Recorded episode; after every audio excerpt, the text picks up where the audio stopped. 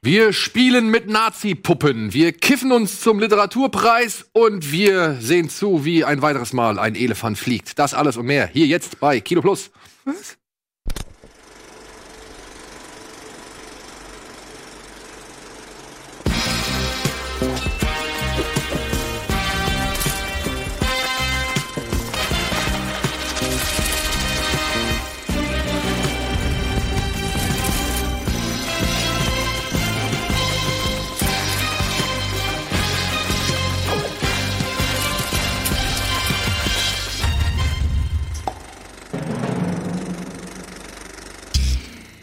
Einen schönen guten Tag, herzlich willkommen zu einer weiteren Ausgabe Kino Plus Nummer 246 an der Zahl. Herzlich Oh. willkommen. Ja, Krass, noch vier Folgen bis zum 50. vier Folgen bis zur 50. Und, was machen wir? Pause. Mit 249 machen wir ein halbes Jahr Pause. Geil. Und kommen mit dem Jubiläum zurück. Besser kann's nicht sein. Herzlich willkommen, Antje. Herzlich willkommen, Andi. Herzlich willkommen, Hallo, Willi. hallo, Und herzlich willkommen da draußen zu einer hoffentlich wundervoll unterhaltsamen und leidenschaftlichen Folge. Denn es gibt einiges zu besprechen heute und deswegen fangen wir an mit Was hast du als letztes gesehen? Außer dem Oh. Film, den wir über. Ich über überlege gerade, worüber ich reden darf. Darf man über Äh, den. dann den war der letzte Midnight Meat Train. ja, warum nicht? Ich rede Welcher? Midnight Meat Train mit Mitternachts ähm, Fleischzug. Genau, ich mit glaub, Bradley Cooper, mit Bradley Cooper und Vinnie Jones. ersten, ersten Hauptrollen, glaube ich. Ich glaube, es war eine seiner ersten großen Genau, ich rede an dieser Stelle natürlich über die geschnittene Fassung. Natürlich. Denn ich gucke nichts anderes außer geschnittene Fassung. Stimmt. Das heißt, Ähm, für Deutschland wurde er geschnitten? Ja. Ist der so brutal, oder? Genau, und ich kenne einfach niemanden in meinem Freundes- und Bekanntenkreis, der sich vielleicht mal eine ungeschnittene Fassung kaufen würde. Deshalb musste ich die ungeschnittene Fassung gucken. Natürlich. Und ähm, ich fand sie gut. Von wann ist der? Also Oh, reden wir 90er? 2000, 2000, also irgendwas im 2000er Bereich. Der ist von Ryo Kitamura, dem Regisseur von Versus zum Beispiel und Godzilla Final Wars. Falls Okay. du das, falls, falls du was sagst. Mittelmäßig sagt mir das was. Und ich kann es kurz machen. Mich hat der zum Beispiel, also ich finde ihn, er ist sehr brutal. Ja. Selbst Worum geht's denn Fassung. Achso, es geht eigentlich, ist- Bradley Cooper ist ein, ist ein Fotograf, äh, fotografiert Dinge auf der Straße und will, hoffentlich erinnere ich mich noch, Er will halt die Stadt, in der er lebt, einmal Genau, richtig abbilden von ihren positiven wie negativen Seiten. Genau, und macht das auch irgendwie für, für, einen für einen Wettbewerb irgendwie so. Und äh, dann fotografiert er eines Tages einen Mann. Nee, er, nee, gar nicht wahr. Er fotografiert eine Frau, äh, die überfallen wird. Und ähm, dann dadurch, dass eben er da ist, um das zu fotografieren, äh, lassen die äh, Räuber von ihr ab. Und er sieht noch als letztes, wie sie in eine U-Bahn steigt. Und äh, ein, zwei Tage später erscheint ihr Bild in der Zeitung, dass sie ein Mordopfer ist. Und gleichzeitig erkennt er dann aber auf seinen Fotos, dass er auch offenbar einen Mann fotografiert hat. Und in dem findet er so, ein- also den verdächtigt er, dass er das war. Und dann kommt er einem sehr düsteren Geheimnis in der. U-Bahn. Ich wollte gerade sagen, hat das vielleicht was mit einem Zug zu tun? Das Ja, Geheimnis? das, hat das, das letzte Bild, auf dem er sie basiert- da fotografiert, nie- steigt sie in die U-Bahn. Ich habe da noch nie was von gehört. Basiert auf einer Kurzgeschichte oder auf einer Geschichte aus einem der Bücher des Blutes von Clive Barker. Mhm. Genau. Und wie gesagt, ist halt mit Winnie Jones. Und damals war eigentlich das Mit Aushänge- Vinnie Jones. Ja, damals war das Aushängeschild eigentlich Winnie Jones. Hä, es ist doch mit Bradley Cooper. Ja, aber, Ja, jetzt, aber aber- 2008 war Cooper noch. Ja. Also Obwohl- Cooper war noch Ah. klein. Der hatte da diesen Fall 39 hier von unserem Kollegen Christian Albert. Und davor auch nur an in Nebenrollen irgendwie teilgenommen. Schöne Karriere innerhalb von zehn Jahren. Ich glaube, das ging mit, äh, so richtig los ging das eigentlich erst mit A-Team, glaube ich. nee. Nee, der Durchbruch war Hangover. Hangover. Ja. Hangover war War das, 2009. war das dann. A-Team war, glaube ich, 2011. Nee, warte Ja. mal, A-Team? Hangover war der Aber erzähl weiter, ihn. Entschuldigung, ich bin schon wieder. Naja, und das ist halt die Story und der ist wahnsinnig brutal. Und Ich bin ja, was Brutalität angeht, A, abgehärtet und B, auch, ich gebe ja auch gewissen Filmen gerne mal eine FSK 16, obwohl sie in Deutschland Gibst verboten sind. Nur- Ja, so vom, vom Empfinden Ja, ja. her haben wir über Martyrs beispielsweise neulich gesprochen. Aber den hier finde ich wirklich wahnsinnig brutal und kann in gewissen Teilen auch verstehen, warum er hier in Deutschland verboten ist. Sogar geschnitten, findest du den Butter. Ja, genau. Aber selbst, ja, doch. Also die Anmutung ist schon halt echt fies, ne? Ja, Wenn man weiß, worum es da halt geht. Genau. Ähm, ich finde ihn aber in seiner Brutalität extrem ästhetisch. Mich hat der erinnert teilweise tatsächlich an Crank. Ohne jetzt dieses, äh, wie kann man Crank beschreiben, wer noch nie Crank gesehen hat? Das kannst du schwer ist beschreiben. irre halt, ne? ja, aber äh, der arbeitet ja auch mit vielen Einblendungen von Text und, und So vielen. cartoonistisch. ja, so. genau, das hat der nicht, aber einfach so in seinen, dieses wahnsinnig überstilisierte einfach. Und äh, ich, das hat mir extrem gut gefallen. Ich finde die Story auch insgesamt okay. Also viele Horrorfilme kranken ja abseits der Brutalität und Werden die da geschlachtet im Zug? Oder warum heißt das Meat Train? Du, das würden wir jetzt Ja, ich verraten. nicht sagen. Das wollen wir ja nicht machen, aber es hat auf jeden Fall eine Bedeutung. ja, der Titel ist nicht umsonst da. Der heißt im Deutschen, ich glaube, der lief mal im Fernsehen, hieß da auch Mitternachtsfleischzug. Also Das sie ist nutzen, ein- Ganz geiler sie nutzen Name. den Zug schon smart, finde ich. Ja, finde ich auch. Ja. Und auch das Ganze, wie es am, am Ende aufgelöst wird, ist auch nicht so doof. kann man sich Ist ein mal bisschen anders wie im Buch. Also ist schon deutlich anders als im Buch. Anders als. Als im, als im Buch. Aber nichtsdestotrotz, finde ich, haben sie es gut gemacht. Und Willie Jones Genau. ist halt als Schlachter echt schon wieder. So, natürlich ist er der Schlachter. Ne? Klar. Ja. Nee, wirklich. Richtig gut. Also, echt? Ja, So, komm. Was denn? Ich finde das interessant. Ich wusste da nichts. Naja, drüber. aber so ein Dialog wie echt, also das ist jetzt wirklich über. Was habe ich denn gesehen? Wir reden gleich noch über Nossa Chape. Ja. So, hat mich sehr beeindruckt. Ähm, ich habe noch ein bisschen Rambo geguckt, aber das war nicht so interessant. Ich gestern Nacht, weil ich Nossa Chape geguckt, Nossa Chape geguckt habe, musste ich mir danach noch irgendwie ein bisschen gute Laune verschaffen, habe mir dann Galaxy Quest gekauft. Ich mag War den. ganz lustig, ja. Ich finde, Find der schafft sehr irgendwie den ist ja richtig. nicht das, was The Orville als Serie ist? sozusagen? So gesehen, So ein ja. bisschen, ja. Also der schafft Ich find, irgendwie der- den Spagat zwischen richtigem Abenteuer und Parodie, ne? Ja, ja, der macht Spaß. Finde ich schon. Machen alle, alle haben sie auch Spaß am, am, am Set gehabt, habe ich so das Gefühl. Es gab noch mal so einen Film, der so ähnlich war mit von Barry Sonnenfeld. Wie hieß der? Evolution oder sowas. Ja, das war Ja, der Versuch, mit- ein neues Ghostbusters Mit. David Duchovny. Der war auch ganz okay, oder? Oh, Ja. ich, ja, ich fand den auch nicht Erste verkehrt. Hälfte oder so. Mit Julian Moore noch und hier, wie heißt der äh, schwarze Darsteller? Der hat, glaube ich, mal irgendwann die Bibliothek bei Zeitmaschine gespielt, bei dem Remake, aber ich weiß den Namen nicht mehr. Egal. Aber der hat auf jeden Fall äh, auch so, ist auch so ein bisschen Science-Fiction-Horror-Comedy. Ja, ist halt genau wie Ghostbusters. ja. So, also sogar mit einem Logo. Mit Stifler. Ja, mit diesem Logo mit den drei Augen, was genau. auch so ein bisschen so als Symbol quasi fürs Marketing gelten sollte, aber der ist ja total gefloppt. Und alle haben sie gedacht, sie machen den nächsten Überfilm. Naja. Ja, ansonsten habe ich nur hier und da mal ein bisschen was geguckt. Leviathan habe ich gesehen, der hat mich sehr überrascht, weil der echt gut aussieht. Total geiler Hochglanz-Trash. Und ich glaube, über Southern Comfort hatten wir auch schon gesprochen, ne? Ja, wir hatten privat über. Southern Comfort gesprochen. Ja, der war ein bisschen enttäuschend. Die letzten Amerikaner auf Deutsch, falls ihr den nicht findet. Ja. Kennst du den? Mit, von Walter Hill? Wie heißt der im Englischen? Äh, Southern Comfort. Southern Comfort, Nationalgardisten müssen in den Wald, verirren sich und dann geraten sie an so ein paar Hinterwäldler. Und machen halt den dummen Fehler, mit ihren Platzpatronen auf die Hinterwälder zu Ja, schießen, sie die halt so- richtige Ey, Patronen du bist so ab der Mitte des Films denkst du, oh, jetzt hoffentlich sterben die alle, weil die so doof sind.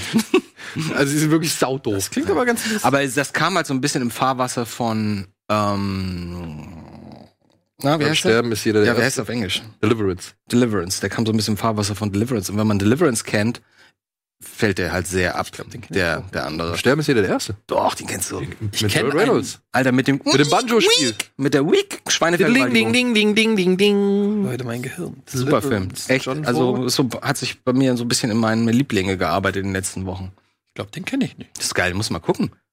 Ich kenne einen von hier, äh, Deliverance, wie heißt der, wo die so. Hope or Deliverance. Nee, wo die, wo die im Wald Das heißt Severance. Severance. an den musste ich aber auch gerade denken. Scheiße. Blutige Betriebsausflug. Der ist ein bisschen Genau, neuer, ja. oder? Der ist neuer, ja. Ja, ich Mit dem Danny Dyer. Der ist ist mal in der lustig. Sneak gesehen. Nee, Deliverance kenne ich nicht. Muss man angucken. Gut. Ist echt ein guter Film. Den kennst du echt noch Nee, nicht. den kenne ich noch. Das ist krass.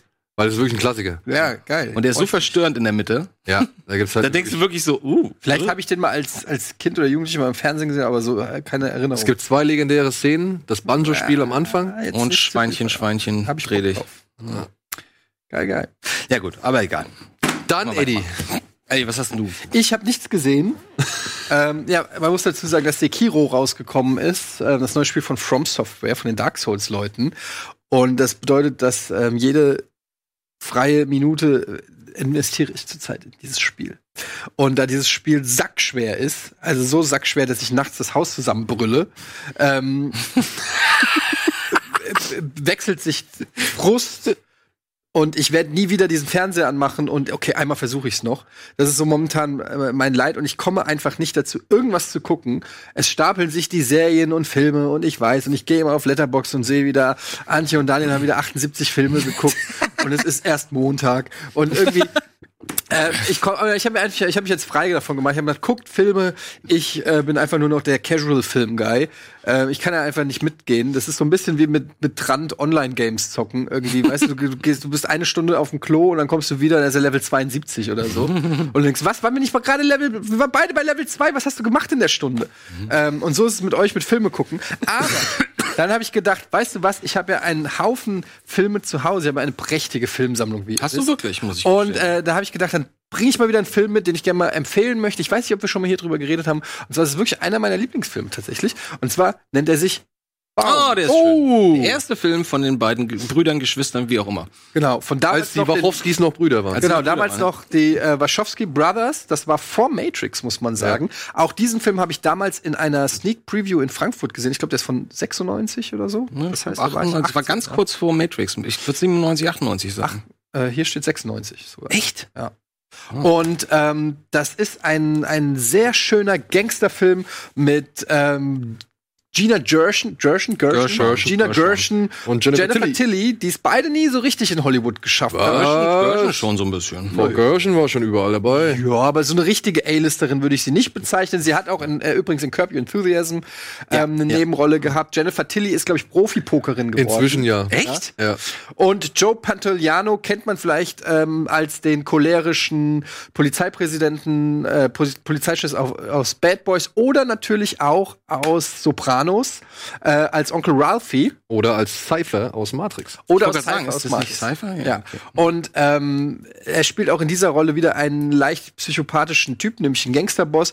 Und ähm, Jennifer Tilly ähm, spielt Violet und äh, Gina Gershon spielt Corky und die beiden haben ähm, eine Affäre miteinander.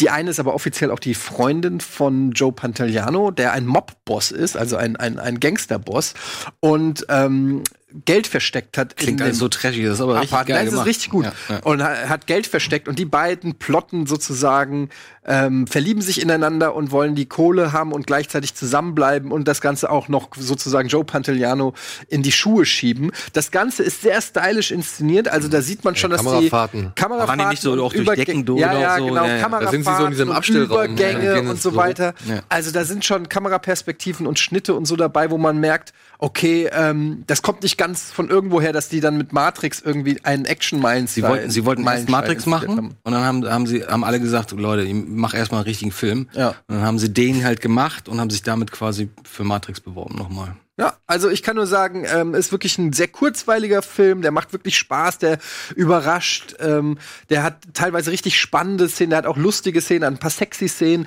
Es ist eigentlich alles so dabei und ähm, ist wie gesagt auch sehr stylisch in Szene gesetzt und ist wie gesagt das Erstlingswerk von den Wachowski mittlerweile Schwestern Lana und Lilly.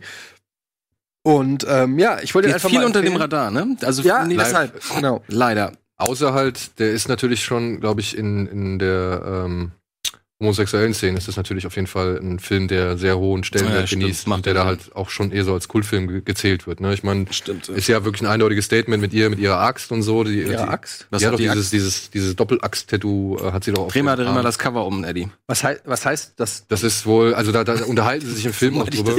Und das ist wohl halt eine Bedeutung. Also deswegen er- erkennt sie ja quasi Cocky als das, was sie ist, letztendlich. Was hat das mit dem mit der Axt zu tun? In beide Richtungen. Irgendwie sowas. Ich, so. ich bin nicht hundertprozentig sicher, ich will da jetzt kein gefährliches Halbwissen verbreiten, aber ich habe damals mal irgendwann mitbekommen, dass ihre Tätowierung, die sie im Film hat und über die es auch im Film dann in einer Szene geht, dass sie halt schon eine gewisse Bedeutung hat. Okay, ähm, ja, ist doch schön, wenn das dann auch noch diese Klar. Bedeutung hat. Ich fand ihn einfach einen sehr guten äh, Thriller. Auch. Ähm, vor allen Dingen, weil der hat so ein bisschen so Film Noir Touch fast schon. Der Es macht spielt, doch Spaß. Es, ja, und es ist aber fast ein Kammerspiel. Also es spielt äh, meines Wissens, ich habe ihn jetzt auch schon länger nicht mehr gesehen, aber es spielt quasi in zwei Räumen, wenn du so willst. Es spielt ja in einem, einem Gebäude, die wohnen glaube ich übereinander. Ähm, Echt? und es ist also, es ist fast schon ein Kammerspiel, äh, Tarantino-esque. Cocky ist, glaube ich, die Hausmeisterin von dem Gebäude. Und Jennifer Tilly sagt ihr ihr irgendwann, Genau so. sie soll mal bitte irgendwas reparieren oder irgendwas ist kaputt und deswegen kommt sie vorbei und, Und dann deswegen lernen die beiden sich halt kennen und deswegen fängt dann, fängt dann auch der, Ich kann die Tilly. springt dann auch der Funke über. Genau. Und ähm, Ah, das kam natürlich so im Fahrtwasser, sag ich mal, nach Pulp Fiction, wo so und ähm, hier, wie heißt der, Boondock Saints und so weiter, wo so irgendwie jeder versucht hat, so geile Gangster-Thriller irgendwie hinzukriegen. Boondock Saints war später. Und ähm, ne, aber das war alles noch so eine, ein, ja, okay, ähm, stimmt. Ein Nach, nach Pulp Fiction quasi. Genau. Diese ganz coole Gangsternummer. Ja. und, und Two Days in the Valley und so. Da gab es so ganz viele Filme dieser Art und manche besser, manche schlechter. Und das ist auf jeden Fall einer der besseren Gangsterfilme dieser Zeit. Wer ihn nicht kennt, kennst du ihn, Antje? Hast du Bound gesehen? Echt nicht? Nein, Muss man Ähm, machen. Anstatt irgendwie dir 17 Pferdefilme pro Monat reinzuziehen, ähm, ich werde nie wieder los. äh, schau dir einfach mal Bound an Okay. und ähm, das ist echt ein Nee, guter aber ist Film. wirklich, das ist ein guter Das ist wirklich, das sieht alles ganz stre- stressig aus, aber es ist richtig handwerklich, richtig schön Ja, gemachter okay. Film. Ja. Ich weiß gar nicht, ob es eine interessante Streaming-Portalen gibt. Ich glaube, und die einzige Sache, die ich nur irgendwie noch korrigieren kann, ich glaube, hier äh, Joe Pantoliano ist, ist glaube ich, der Buchhalter von einem Gangsterboss. Und da kommt es dann halt irgendwie zustande. Also der hat schon was zu sagen, so, aber er selbst ist, glaube ich, noch Gerade wieder total Bock, den unterstellt. Ja, ich habe auch Bock, ey. Jetzt Ich schreibe den mal auf, auf meine Liste hier für gemeinsam gucken, was. ich glaube, den gibt nee, gibt's nicht bei Prime. Prime Guck Video. mal, bei wer streamt es. Also wer streamt.es. Weiß ich doch nicht. Trailer ansehen, Stasi Play. Ich weiß nicht, wer streamt. Deswegen sollst du wer streamt.es eingeben. Wer Das ist eine? Seite. Stream.es. Ich weiß, ich ärgere mich doch nur ein bisschen. So. Wer streamt es? .es. Nee, wer, Nein, wer streamt? streamt.es. Ähm, Benutze ich und dann Gibst du mal Bound. Ein. Gucken wir einfach mal hier. Schön ist er doch Werbung machen. Online verfügbar bei ja gegen Bezahlung bei Amazon, gegen Bezahlung bei iTunes, gegen Bezahlung bei Google Play. Was kostet? Drei- HD? 3,99. HD Ja, auch? HD. Ja. Oh, so gut. Vier das Euro kann man doch ruhig super. mal machen. Ja. Und ansonsten, ähm, ich glaube, für 3,99 kriegt man aber ehrlich gesagt auch die DVD. Ja, kann man so Würde ich jetzt mal tippen. An dieser Stelle, apropos DVD, da würde ich gerade noch mal kurz ein kleines Dankeschön raushauen in hoffentlich auch deinem Namen und dann in deinem Sinne. Denn äh, gestern ging ja zum ersten Mal der Audioflick in neuer Form online und ich habe heute Morgen mal auf YouTube geguckt und es sind so viele nette, positive Kommentare, die alle sagen, ey geil, haben wir Bock drauf, bitte noch mit anderen Filmen machen.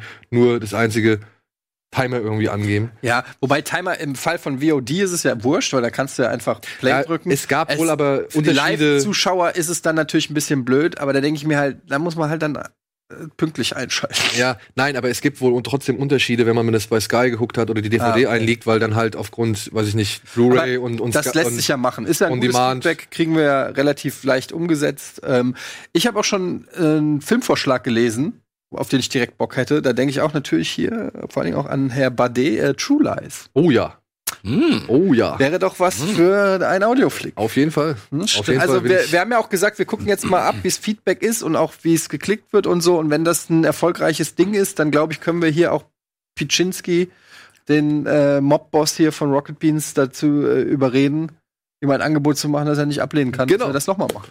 Und ansonsten brechen wir ihm die Beine. So, und wir gehen jetzt erstmal in die Werbung. Bis gleich. Das können wir auch so machen. Ja, stimmt.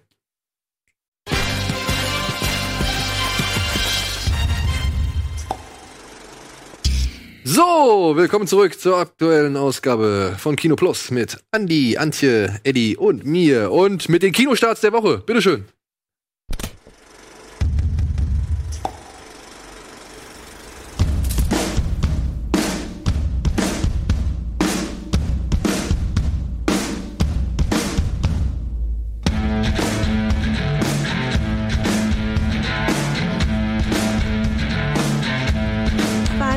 Girls.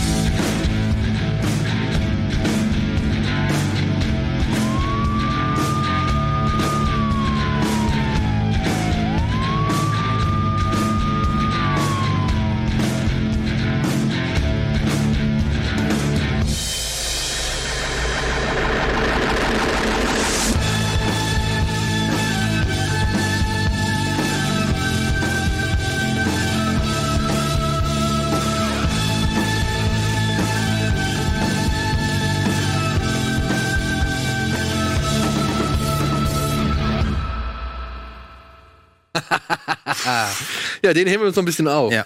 So, was machen wir mal? Machen wir mal das Wohlfühlprogramm für die Generation Ü30. Würde ich jetzt mal behaupten.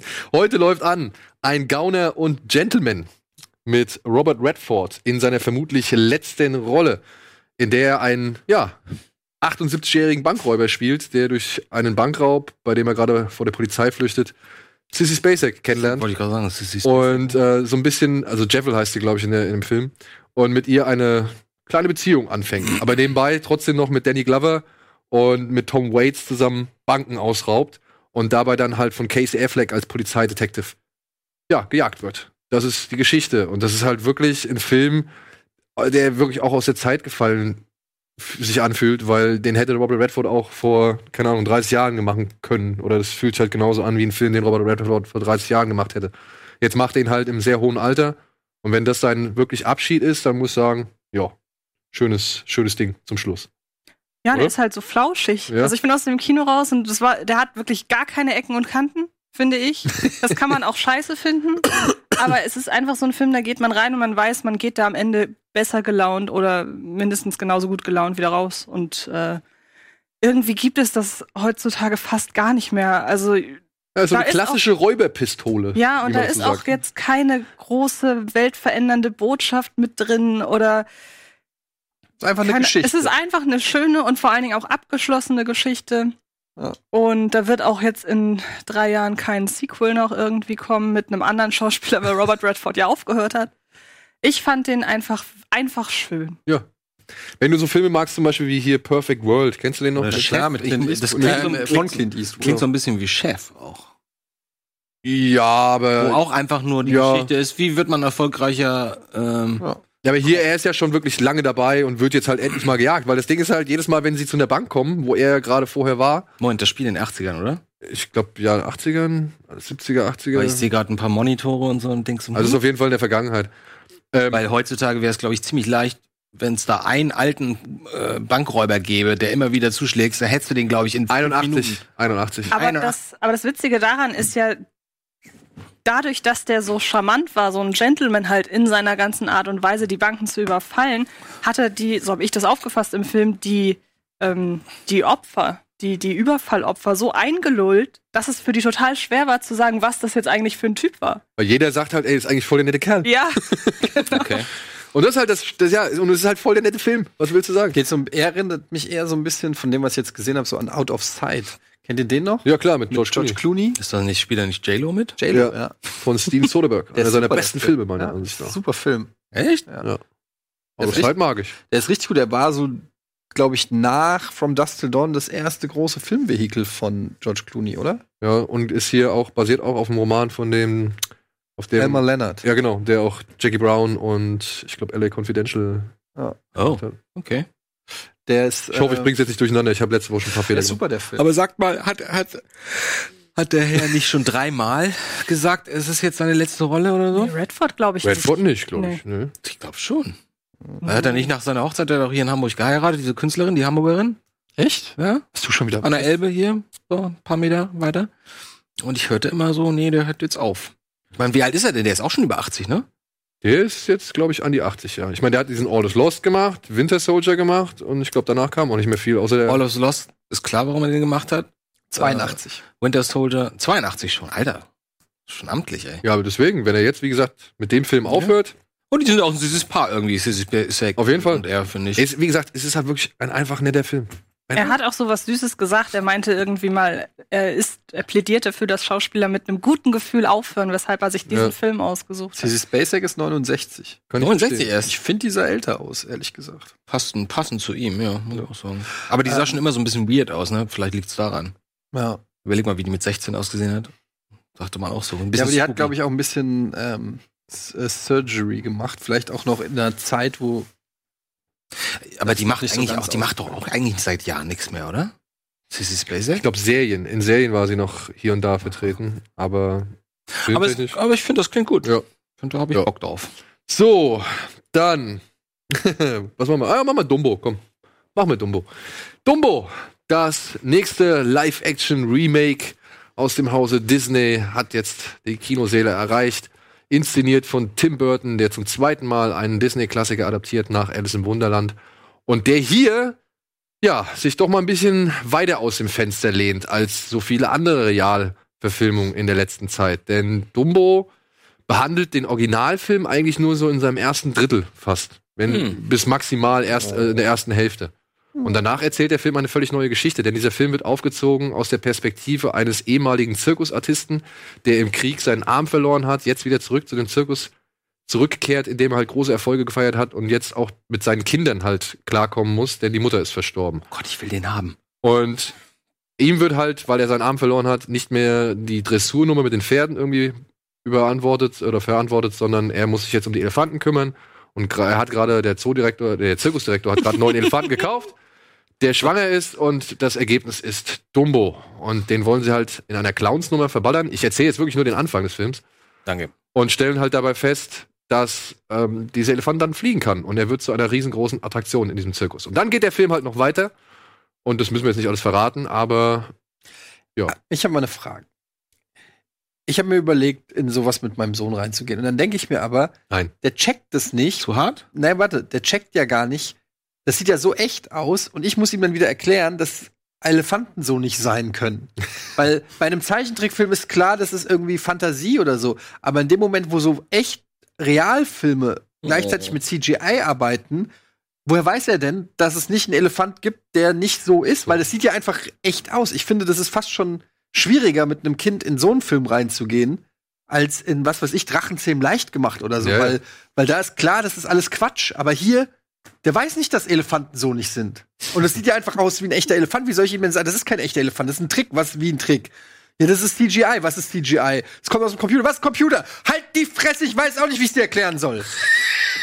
Den gibt's halt so nicht. Elefanten können nicht sprechen und können auch nicht fliegen. Na, sprechen spricht er nicht. Sprechen? Ja, okay, whatever, aber ihr wisst schon, was ich meine. Dann Ja. ist es halt ein anderer Disney-Film mit sprechenden Tieren, die echt Ich aussehen. glaube, das ist eine Altersfrage einfach nur, oder? ja, eben.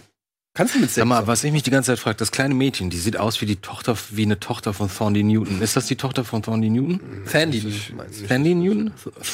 Fandy Newton. Fanny. kann dir leider nicht sagen, wessen Tochter sie ist. Das muss ich wissen. Die sieht echt genauso aus wie die.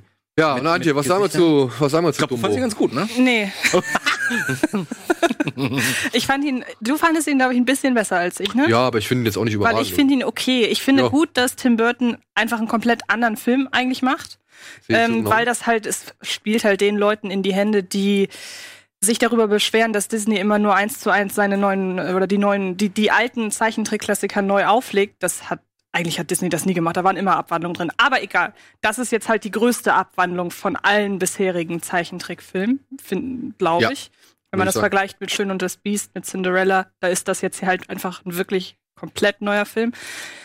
Aber irgendwie, dadurch bleibt viel, bleiben viele Qualitäten des Originals auf der Strecke, weil sie am Anfang total dadurch hasten. Ich meine, wenn wir uns heute daran erinnern, an diese Szene mit Mutter und Kind durch die Gitterstäbe da bei diesem Oh, Waggon und dann kommt dieses Lied. Das kommt hier auch, aber ich habe den Eindruck, es kommt viel schneller als im Original und man hat vorher gar nicht so richtig die Möglichkeit, an den, mit dem Elefanten so zusammenzuwachsen, um dann in der Szene mitzufühlen, weil hier halt vor allem die Menschen im Mittelpunkt stehen. Und ich finde die ganze Geschichte mit den Menschen, also mit Colin Farrell und mit seinen beiden Kindern, die finde ich nur geht so. ja, Also das ist halt alles typisches Abenteuer, Familien, wachs über dich Kino. selbst hinaus. Kino. Familie ist das Wichtigste. Genau. Ah, Kino, ja, und so weiter. Also, Und ähm, das fand ich dann irgendwie recht austauschbar. Mir tat's um den Elefanten leid, weil ich die ganze Zeit dachte, das ist doch eigentlich, also der Film ist nach ihm benannt, lasst ihm doch auch mal so ein bisschen die Bühne oder die Manege. aber, aber das hat man hier nicht so richtig. Ähm, trotzdem Effekte natürlich stark vergleichbar, also nicht vergleichbar mit einem Benjamin Blümchen. Wenn man wissen will, was, was deutsche Filmemacher mit einem, wie die einen äh, Elefanten animieren, dann bitte einmal den Trailer zu Benjamin Blümchen, der Film angucken. Aber der soll ja, der soll ja nicht realistisch aussehen, Benjamin Blümchen, oder? Ja, man Aber er sieht trotzdem ein trotzdem bisschen schlecht besser aus. machen. So. also man kann es Aber trotzdem besser machen. Guck dir Paddington an. ja, genau. Nee, also Effekte überragend. Ich finde auch, dass das Burton-Flair durchaus durchkommt. Ja. Es ist für mich so ein bisschen eine düstere Variante von, also so vom Setting her, so eine düstere Variante von Greatest Showman. ähm, aber ansonsten ist da irgendwie nicht viel hängen geblieben. Und dabei hat der so süße Kulleraugen, der Elefant. Also eigentlich, man muss ihn ja nur angucken und man findet den Ja. knuffig. Ja. Aber irgendwie am Ende war Also dann doch recht wenig. Ich gebe dir fast mit allen Punkten recht. Ich finde trotzdem, es gibt aufgrund von der Inszenierung, also von Burtons Stil und aufgrund der Tatsache, dass Danny Elfman wieder mit, mitgemischt hat, gibt es da dann doch schon ein, zwei Momente, die haben richtig, richtig schön alten Tim Burton Flair. Also da musste ich wirklich an etwa mit den Scheren, alten. alten. Ich musste an etwa mit den Scherenhänden denken und so und Beetlejuice. Also so Momente Mhm. hat der Film auch, aber sie sind sehr rar gesät. An wen? Beetlejuice und Wen? was möchtest du jetzt? dass du es dreimal aussprichst. Ah. okay. Hätte fast geklopft. Smart. Ja, aber ich kann es auch trotzdem nochmal aussprechen. Beetlejuice. Nein. So, hoffentlich kommt er ja. Don Sinilo, der geile Vater. Ähm, Candyman, Candyman, Candyman. ich finde auch die Einbettung gewisser, ja, denkwürdiger Momente aus dem Original finde ich ganz gut. Also gerade die rosa Elefantenszene fand ich sehr gut gemacht. Und ich finde es ein bisschen, das hat Antje in ihrer Kritik auch schön formuliert, es ist natürlich halt auch ein bisschen zynisch, dass dieser Film davon handelt, dass sich hier ein großer industrieller Unterhalter eine kleine Firma einverleibt und das Beste daraus sich nimmt. selbst kritisieren. Ja, und Mhm. naja, ich meine, da geht's halt wirklich um so ein Wunderland, das aussieht wie eine Mischung aus Gotham City und Disneyland. Sieht es wirklich. Also ich kenne, ich war jetzt halt schon ein paar Mal da und dann, es gibt eine Szene, die war auch eben im Wo warst Trailer du schon mal? im Disneyland. Achso. In Welchen? Welchem? Paris. Ist das cool? Ja. Sehr gut. Entschuldigung. ähm, und man sieht, die, Tra die Szene war auch eben im Trailer, wo diese Parade kommt und wo die dann einfahren in diesen, in diesen, in diesen großen Ja. äh, Tor, unter diesen großen Torbogen. Es sieht eins zu eins aus wie der Platz vorm Disneyland. Also das, Bestimmt kein Zufall. also das kann man, ist, also offensichtlicher geht's eigentlich Nee, nicht so. also und es ist wirklich schon krass Disney-kritisch, muss man sagen. Ja, aber dann ärgere ich mich wieder darum, dass sie es ja am Ende, dass sie sich da so rausmanövrieren, wenn sie dann halt, und das ist jetzt kein Spoiler, weil es ist einfach nur die Message. Ich denke mal, das kann man sagen, worum es dann. Zirkus ist toll. aber wilde Tiere Tiere. in Käfigen sind total toll. Genau. Und daran Das nicht. verbrennt sich und daran verbrennt sich ja auch äh, Disney nicht die Finger, aber wenn man so ein bisschen da die Geschichte sich anschaut, die hatten früher auch Tiere in den Parks, die haben sie dann halt auch irgendwann nicht mehr zur zur, zur Attraktionen zur Verfügung gestellt. Hm. Und wenn Disney selbstkritisch aussagt, keine Wildtiere in für für Entertainment, dann hat, äh, dann ist es ja letzten Endes keine Selbstkritik mehr, weil das haben sie, Ja. haben sie schon lange nicht mehr gemacht. Und für diese Botschaft, die ja auch völlig fein ist, also wild, keine Wildtiere in Zirkussen und so, ist ja eine super Botschaft. Mhm. Aber die dann in den Mittelpunkt zu stellen und sich dann aus der anderen Sache so ein bisschen rauszumanövrieren, weil man merkt, ach, okay, ja doch, es ist ein bisschen zu selbstkritisch für uns. Das finde ich dann so ein bisschen lame. Ja, ich kann alles im, alles im Abend sagen, der Film stellt sich mit seinem Realismus, den er da so ein bisschen, also dass, das, dass der Elefant halt realistisch dargestellt wird und dass es aus der Sicht von Menschen erzählt wird, stellt sich der Film so ein bisschen selbst das Bein, weil der ist zu wenig Märchen einfach, um dir ans Herz zu gehen, meiner Ansicht nach. Ja, also klar, kleine Kinder werden das wahrscheinlich anders sehen, aber ich finde den auch relativ düster für kleine Kinder. Also ich würde den meinen Sohn noch nicht zeigen. Dafür sind da ein paar Szenen dabei, die kann der noch nicht verknuspern so. Na gut, aber Kill Bill 1 fand er ganz cool. Da muss ich sagen, da hat er wirklich gut drauf reagiert, aber da war auch das Blut schön saftig. War ja auch und eine, teilweise in schwarz-weiß. Genau, also das war nicht so schlimm. So, ja, Dumbo. Auf jeden Fall unter den Disney-Remakes eins der besseren. Auch wenn er jetzt wirklich nicht ein überragender Film ist oder so. Oder halt nur ein halbwegs. Was ist denn das beste Disney-Remake? Ich habe noch keins gesehen. Ich auch nicht. Du? Also ich mag äh, Schön und das Biest und ich mag auch Jungle Book. Äh? Cinderella fand ich uninteressant. Was gab's denn noch? Alice im Wunderland nicht. Nee. Aber ich bin bei, bei Schön und das Biest und Jungle Book bin ich dabei. Jungle Book war von äh, Ich hab- Circus. Ne? John Favreau. Gar keinen geguckt. Ach, John Favreau. Den ersten Alice im Wunderland, den fand ich grottenschlecht. Ja, genau. Äh, dann habe ich, die anderen haben wir alle nicht geguckt. Okay. Ja, ich, ich mochte den Alice auch nicht so. Ist überhaupt auch nicht mein, mein Genre. Ist natürlich blöd, wenn die anfangen, die alten Filme alle neu zu machen, dann fangen sie ausgerechnet mit so einem schlechten an. Oder gab's vor Mhm. Alice im Wunderland noch irgendeinen? Nee, oder? Das war der erste. Ach, hier. Re- weißt du, wen ich am besten finde? Hm? Pete's Dragon. Ja, stimmt. Ist Pete's das Elliot das. Schmunzelmonster? Elliot ist Schmusselmann. Den finde ich den Ja? besten. Das finde Der ich. ist schön. Der ist richtig gut. Von dem Regisseur von, ich weiß, dass du den magst, A Ghost, A Ghost Story. Den mit dem, mit dem Hobbit. Gespenst. Und Casey Affleck. Und Ja, ja, aber wer hat denn da Regie gemacht? Äh, Der, ähm, ja, der von Pete's Dragon halt. ah. Ich hab Der hat sogar jetzt noch einen Film gemacht. Genau, der hat, der hat doch auch ein Gauner und Gentleman Genau. gemacht, oder? Der hat einen Gauner und Gentleman Ach, gemacht. witzig. Der hier, der, den Als Robert Redford-Film. Als wäre es geplant Ach gewesen. so. Das ist ja witzig. Ah, Wieso hast du mal, habt ihr ein Netz? Ich habe kein Netz hier. Nee, ich habe kein Netz. Ich habe auch kein Netz. Ohne Netz und doppelten Boden hier. Ja. So, machen wir weiter mit dem wahrscheinlich schwierigsten Film dieser Woche. Zu dem wir dann auch gar nicht so viel erzählen wollen, denn wir haben ein Interview dazu. Äh, Willkommen in Marvin ist der neue Film von Robert Zemeckis und basiert auf einer basiert auf einer realen, also basiert auf zum einen auf einer Doku, aber dann halt diese Doku basiert halt auch auf einem echten Menschen. Wie heißt der? Sag noch mal den Namen. Äh, Mar- ähm, ach so, Hogan Camp, ja, glaube ich. genau. Mark Hogan. Mark Hogan Camp. Mark Hogan Camp, die, die richtige, die echte Geschichte ist, er wurde von ein paar Menschen mit auch zum Teil, sag ich mal, rassistischem Hintergrund oder rechtsradikalem Hintergrund, wurde er niedergeschlagen, ins Koma geprügelt und musste danach sich wirklich hart ins Leben zurückkämpfen. Das ist ihm gelungen, indem er halt mit, also indem er halt in seinem Vorgarten eine kleine belgische fiktive Weltkriegsstadt gebaut hat und dort halt mit leicht bekleideten weiblichen und Nazi-Puppen gewisse Abenteuergeschichten nachgestellt Diesen hat. Pitch werde ich nicht finanzieren, Herr Schröckert. Ja, es gab eine, es gab eine Dokumentation darüber, wie dieser Mann halt sich mit seiner fiktiven Puppenstadt ins Leben zurückgekämpft hat. Die hieß Marvin Call. Und diese Dokumentation hat Robert Zemeckis beim Seppen entdeckt und hat sich gedacht, komm, daraus mache ich einen Film. Eben mit Steve Carell, der das schon ganz ordentlich macht, mit Leslie Mann, die das auch ganz gut macht und mal wieder beweisen kann, dass wenn man ihr mal ein bisschen was zu tun gibt, außer Klamauk, dass sie halt auch eine gute Schauspielerin oder eine ganz gute Schauspielerin ist.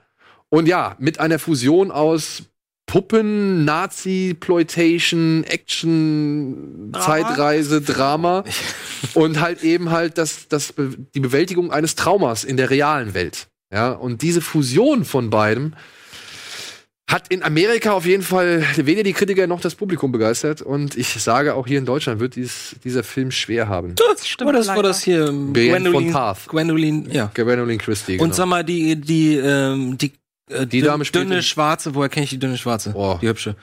Ach so, äh, warte mal. Was, Die habe ich gerade in irgendwie zwei, drei Filmen gesehen, ja, die auch das, die diese Puppe auch spielt. Mhm. Ja, Ah, ich das versuche drauf äh, gleich mal nachzugucken. Naja. Ja, Diane Kruger ist auch noch dabei. Diane Kruger, genau. Gott. Aber man, man hört sie leider nur. Oh Gott, das macht's nicht besser. Ja. Boah, aber das ist ja so überhaupt nichts für mich irgendwie. Nee, nee. Das Problem ist bei dem Film ja aber auch ganz ehrlich, wie soll man den bewerben? Schon anhand der Erklärung, die Daniel gerade abgegeben Ja, hat. ja. Wie, wie soll man da zum Beispiel auch einen Trailer zusammenstellen? Das sieht ja jetzt, also, Ich finde, es sieht furchtbar aus, ganz ehrlich. Ja, der Trailer ist auch nicht so Ich doll. kann mich total irren. Ihr habt ihn beide schon gesehen, Ja. Ja. Ich langweile mich jetzt schon durch den gesamten Film. Boah, ich finde das sogar ein bisschen eklig, muss ich sagen. So diese Puppen. Puppet Master. Das ist auch diese, diese Nazi-Ploitation, die er da in diese Puppengeschichte mit einbaut, inklusive seiner fliegenden Zeitmaschine, die aussieht wie ein berühmtes Auto.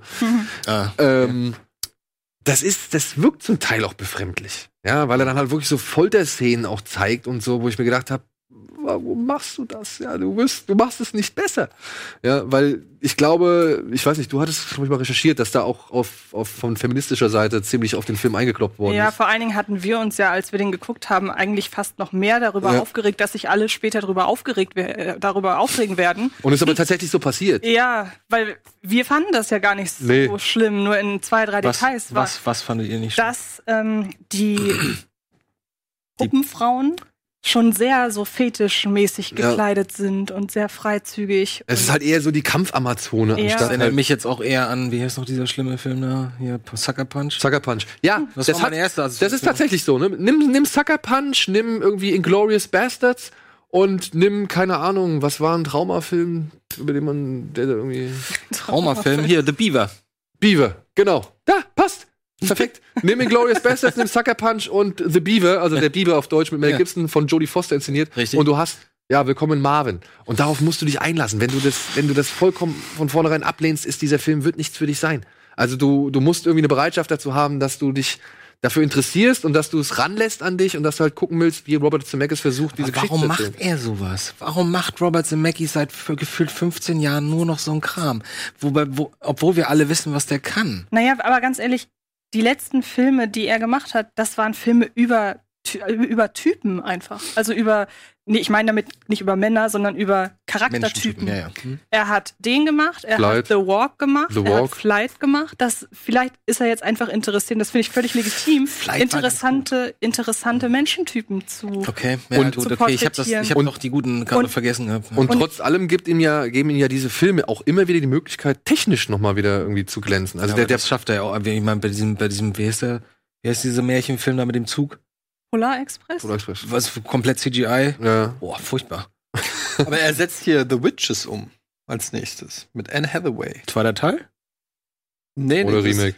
Äh, nee, von, von diesem The Witches von Ro Roald Dahl, dieses Ah, Achso. okay.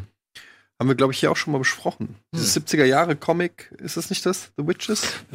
Was äh, so von Ralph Bakshi äh, äh, ähnlich Ich, ich kann es dir nicht sagen. Das ist ihr Netz, ey. Äh, verwechselt Sag- sich das auch. Sag mal, äh, Eddie, in welchem, Netz, in, welchem, in welchem Netz bist du? Äh, hier nur im WLAN. Ja, wie, wie heißt das? So. Wir haben noch ein Interview zu Willkommen mit Marvin. Wie gesagt, ich will gar nicht behaupten, dass es ein irgendwie völlig gelungener Film ist, aber es ist ein besonderer Film, Ja, oder? Also ich, ich habe keinen Vergleich zu irgendeinem eben, anderen. man kann es Und ich finde, trotz dieser sehr ex Hexen, Hexen ist das. Das ist ein Remake. Das kennt ihr noch Hexen, Hexen? Lass doch mal Ja. da mal jetzt mal ausreden. Na, ich war ja noch dabei. Kannst du, wenn du sowieso gerade im Internet bist, einmal gucken, wie der Regisseur von Ein Gauner und Gentleman heißt, bitte? Ich versuche Das kann ich dir sagen. Ich hab's hier. Ah, wie heißt er denn? äh, Ich versuche das die ganze Zeit irgendwie hervorzuheben. David Lowry. Danke. Ähm, So. Was ich noch sagen wollte, trotz dieser sehr experimentellen Aufmachung finde ich halt das Drama darin wirklich gelungen. Und der, vor allen Dingen macht es sich Robert Zemeckis noch mal extra schwer, indem er die Figur auch nicht jetzt Positiv so, gestaltet. ja, ausschließlich. Also Ja. ich finde, er porträtiert ihn schon so, dass man Mitleid mit ihm hat, irgendwann so. Aber ähm, ich finde, der Drama-Aspekt funktioniert und ich habe ihn jetzt zweimal gesehen, Warum? weil ich beim ersten Mal überfordert war und ihn mir vom Ja, Schreiben nochmal angucken wollte, weil Ah, ja, ich sonst okay. einfach, sonst wären es sieben Seiten geworden, das wäre ja keiner lesen. Gab's den als Screener oder gab es zwei Zweimal. PVs? Zweimal im Kino, ja, genau. Okay. Und ähm, irgendwie hatte so einen Platz in meinem Herzen, so dieses, so mal was Neues wagen und irgendwie will man das auch belohnen, weil ich ihn auch nicht, Mhm. ich finde ihn auch nicht schlecht, so nach Mhm. dem Motto, ich finde ihn jetzt nur, finde ihn jetzt nur gut, weil er mal was anderes macht, sondern ich finde ihn wirklich in sich äh, voller Ecken und Kanten, aber er hat so diesen, diesen Sympathiebonus einfach. Das ist ganz interessant, ne? Man ist tatsächlich, finde ich auch, mittlerweile eher auf der Suche nach Hauptsache mal ein bisschen was anderes und nicht die übliche Formel, die wir jetzt momentan Eben, und immer Formel hat vorgesetzt er halt bekommen. überhaupt nicht. Okay, interessant. Ja, ich sehe es genauso. Also ich will nicht sagen, dass das Experiment gelungen ist, so, Mhm. aber er hat es auf jeden Fall mal einfach gemacht. Und dafür respektiere ich es dann doch schon mehr, als dass ich sagen möchte, ja, mag ich nicht oder so. Und Steve Carell guckt Und so traurig den ja. ganzen Film über. Der freut sich auch, dass er endlich mal einen traurigen, richtig traurigen Menschen spielen kann. Ja. Hat er ja nicht. Hat er ein paar, ja, ein paar Mal ernst gemacht, aber so depressiv oder so? Ich würde sagen, wir gucken uns jetzt noch das Interview an, was Antje mit Robert Zemeckis geführt hat. Und danach gehen wir in die Werbung und dann melden wir uns gleich noch zurück mit zwei weiteren Kinostarts. Gier. Willkommen in Marvin. Das ist meine Kunstinstallation. Du bist Künstler? Ist eine komplizierte Geschichte. Erzähl sie mir. Willst du sie wirklich hören? Ja. Do you remember the very first movie you ever saw on a big screen? Uh, yes, it was uh, The Blob, Oh. starring Steve McQueen. Cool.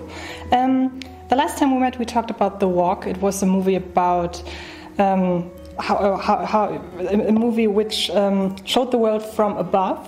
And now um, we talk about Welcome to Marvin, which uh, shows us a world much smaller than ours. Is it a coincidence, or are you especially interested in showing the world from different perspectives? Um, well, I well, I think that that's what movies do the best is to show the world from unique perspectives in in ways that we. Uh, I mean, I think that what makes movies the most interesting is when we can bring the audience to a place that only you can see in a movie. So in this case of the walk, I thought what was interesting was that you could you could put the audience on the wire like the main character, and you can only do that in a movie. And what I loved about Welcome to Marwin is that you could present um, this world, which is actually going on in the character's mind, um, and bring that to life in a way that only a movie can do. Um, did you have the chance to meet the real Mark Hogan Camp? Oh yes, I have. Oh yes, well, both Steve Carell and I spent time with him, and uh, we, we we we spent a lot of time with him, and and and spoke to him a lot, and uh, asked him a lot of questions. What makes him such? Uh, what makes him being such an interesting character? I remember there was a documentary too. Um, what makes him being so fascinating? Well, what I'm fascinated by, and what I love about him as a as a as a as a human, and as someone that I thought would be a great subject for the movie, is that he was able to take this uh, very painful and tragic situation, um, and then using art, his own personal art, create a healing experience for himself. And I thought that was a very universal story. Yeah, def- definitely. Um, wh- what makes Steve Carell being so ideal to to play him? Well, because Steve Carell is a fantastic comedy actor, and he's a, and he's a wonderful dramatic actor, and the character, uh, you know, when, when you see the movie and you understand that he has to play both his alter ego as the um, action figure doll, and he has to play himself as this broken human. You need an actor who is got a you know huge range, and of course Steve, you know, has all those attributes. I read that it was the first time for Steve to speak um, a character, not only to act, so uh, to speak. Do you have an idea how difficult was it for him to to to speak the little the little figure? Um, I, you know, I don't. Those are the kind of questions I never a- I ask an actor, but I could tell from standing behind the camera that he was actually enjoying it a lot, and he enjoyed it every time he got to play um, the Captain Hoagie character. Yes, very much so. Um, as I said, there is a documentary Marvin Call about Mark Hogan Camp's world and about his story. And I read that uh, Welcome to Marvin is the dramatization of this documentary. Is it right? Yes, it's based on the documentary, and what it, what I- what I what I wanted to do in the movie is transcend the documentary by bringing the world that's going on in, in Mark Hogan Camp's mind to to life and show that to the movie audience. How close to reality is your film to the to the story which is based on? Um, not very close to reality at all. It's uh, it's definitely based on a lot of the incidents that really happened, but the story takes on a life of its own, and certainly the fact that the, the that the dolls are uh, living and breathing and moving and acting um, is something that can only happen in the movie. Um, I've read that the movie was previously titled uh, "The Women of Marvin."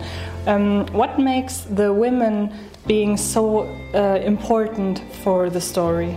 Well, the women um, are the people who um, are are you know, all the women that are in the movie are. You, you know, Mark creates these alter ego dolls of women who are important to him in his life. And these women are basically his protectors, and he presents them in the town of Marwin as his bodyguards and his, you know, and his defenders. So um, they're they're sort of his celebration and his love of women.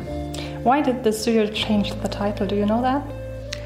It, uh, no, no, no. Was, uh, you know, uh, I think that um, the idea was was that it was less, you know, it, it, it, calling the movie uh, "Welcome to Marwen," uh, the Women of Marwen was way too specific, and by saying "Welcome to Marwen," it's just more welcoming, if you will. Yeah, okay.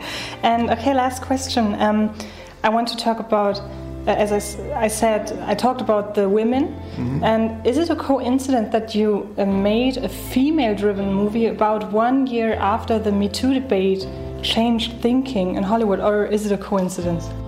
Well, I, I first started writing. I, I, I first decided to make this movie in 2010, and I, I finished the screenplay in 2013. So I don't know. It's kind of. I don't think I was like able to be in the future or anything like that. I think it's just all these these situations sort of just you know came together. Okay, thank you very much. I guess you. it fits to the time.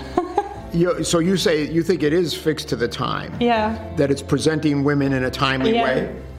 Yeah, I think so, yeah. I no, I agree, but I don't know why. It, I don't know. I don't know why it, it's just one of those things. Yeah. Also ein Toast. Auf das Leben, die Liebe, auf Marvin. Und die wunderschönen Frauen von dort.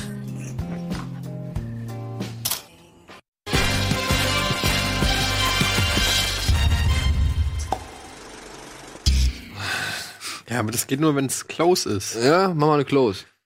Hallo, ich bin die kleine Katze. das sieht man nicht richtig.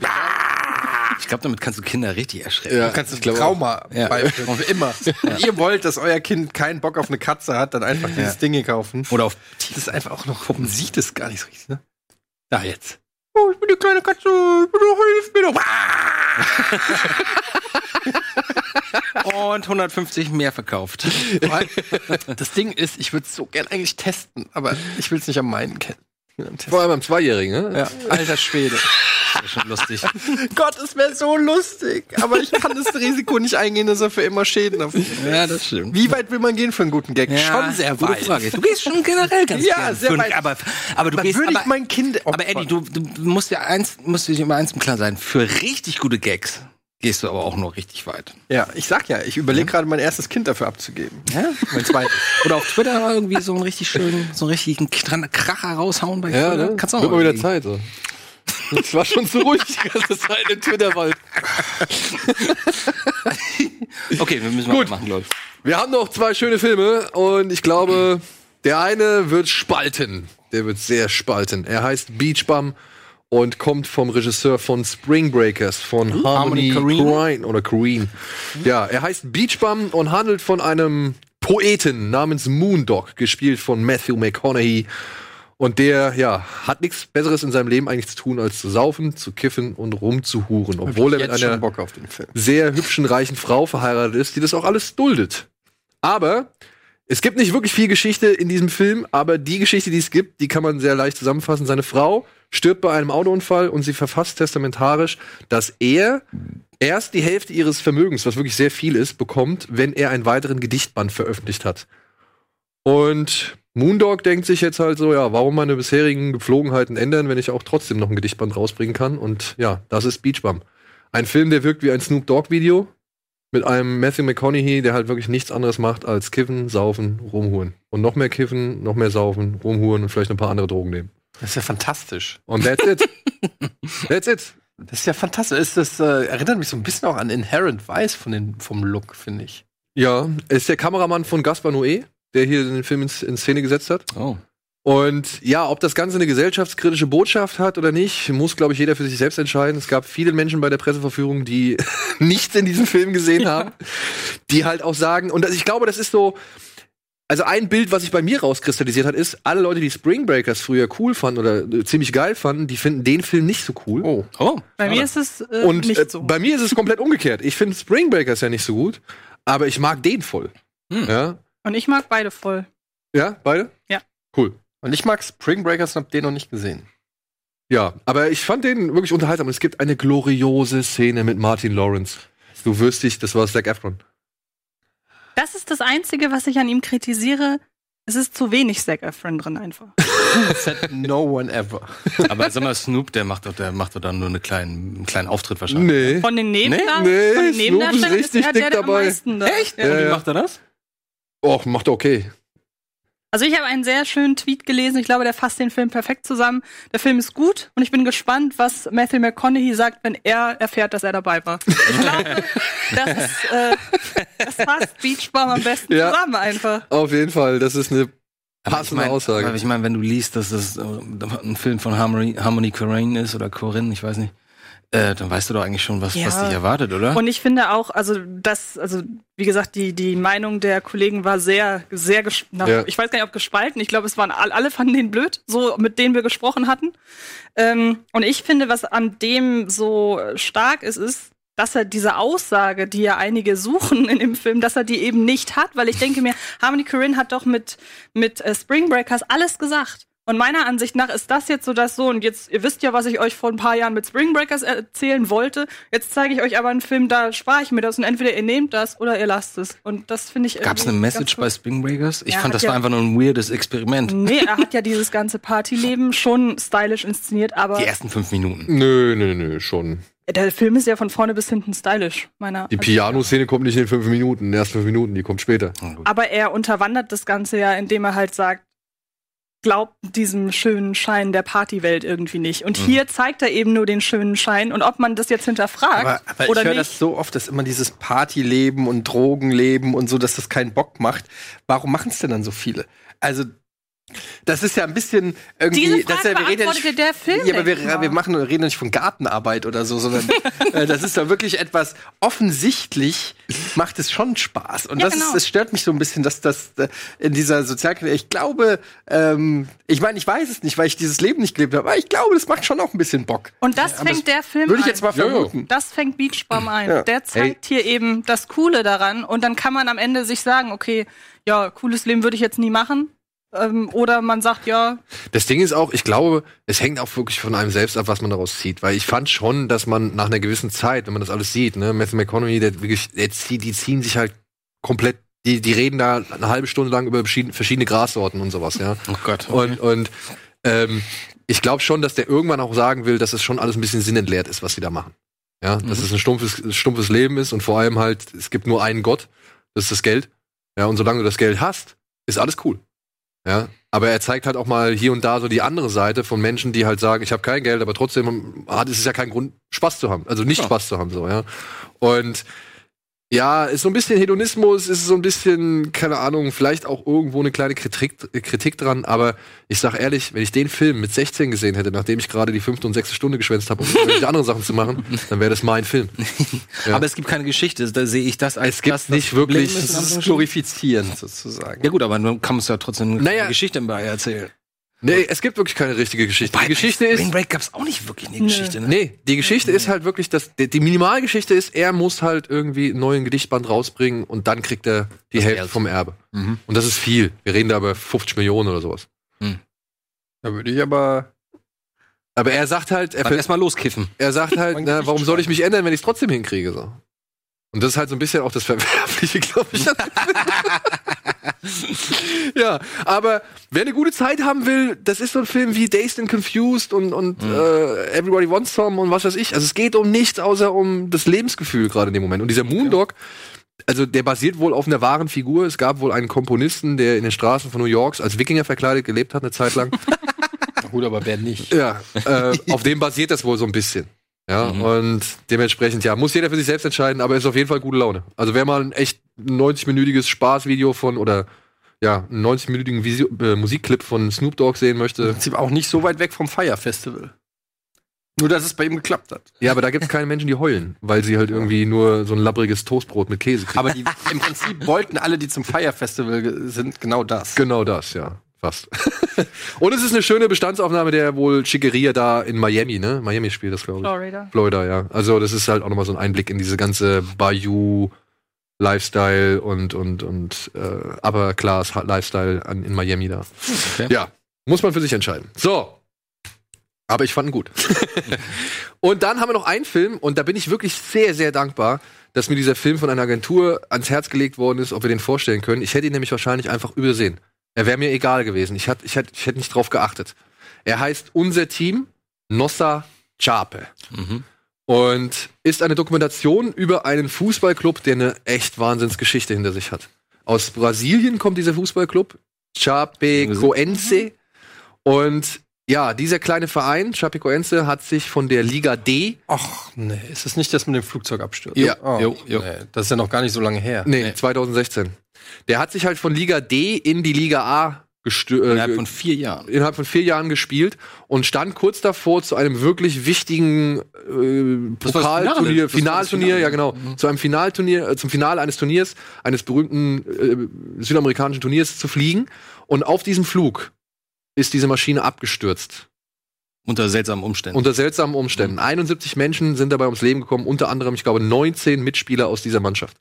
Drei Mitspieler der Mannschaft des Teams, das eigentlich im Finale antreten sollte, haben überlebt. Und dieser Film beschreibt jetzt halt, ja, kurz den Werdegang bis zu diesem Unfall und dann halt, was nach diesem Unfall passiert ist. Und das ist wirklich dann auch nochmal echt erstaunlich. Es ist so erstaunlich, wie auch traurig, wie auch menschlich und wie halt irgendwie faszinierend. Also ich muss sagen, es war einfach eine bemerkenswerte Dokumentation. Wie geht's euch?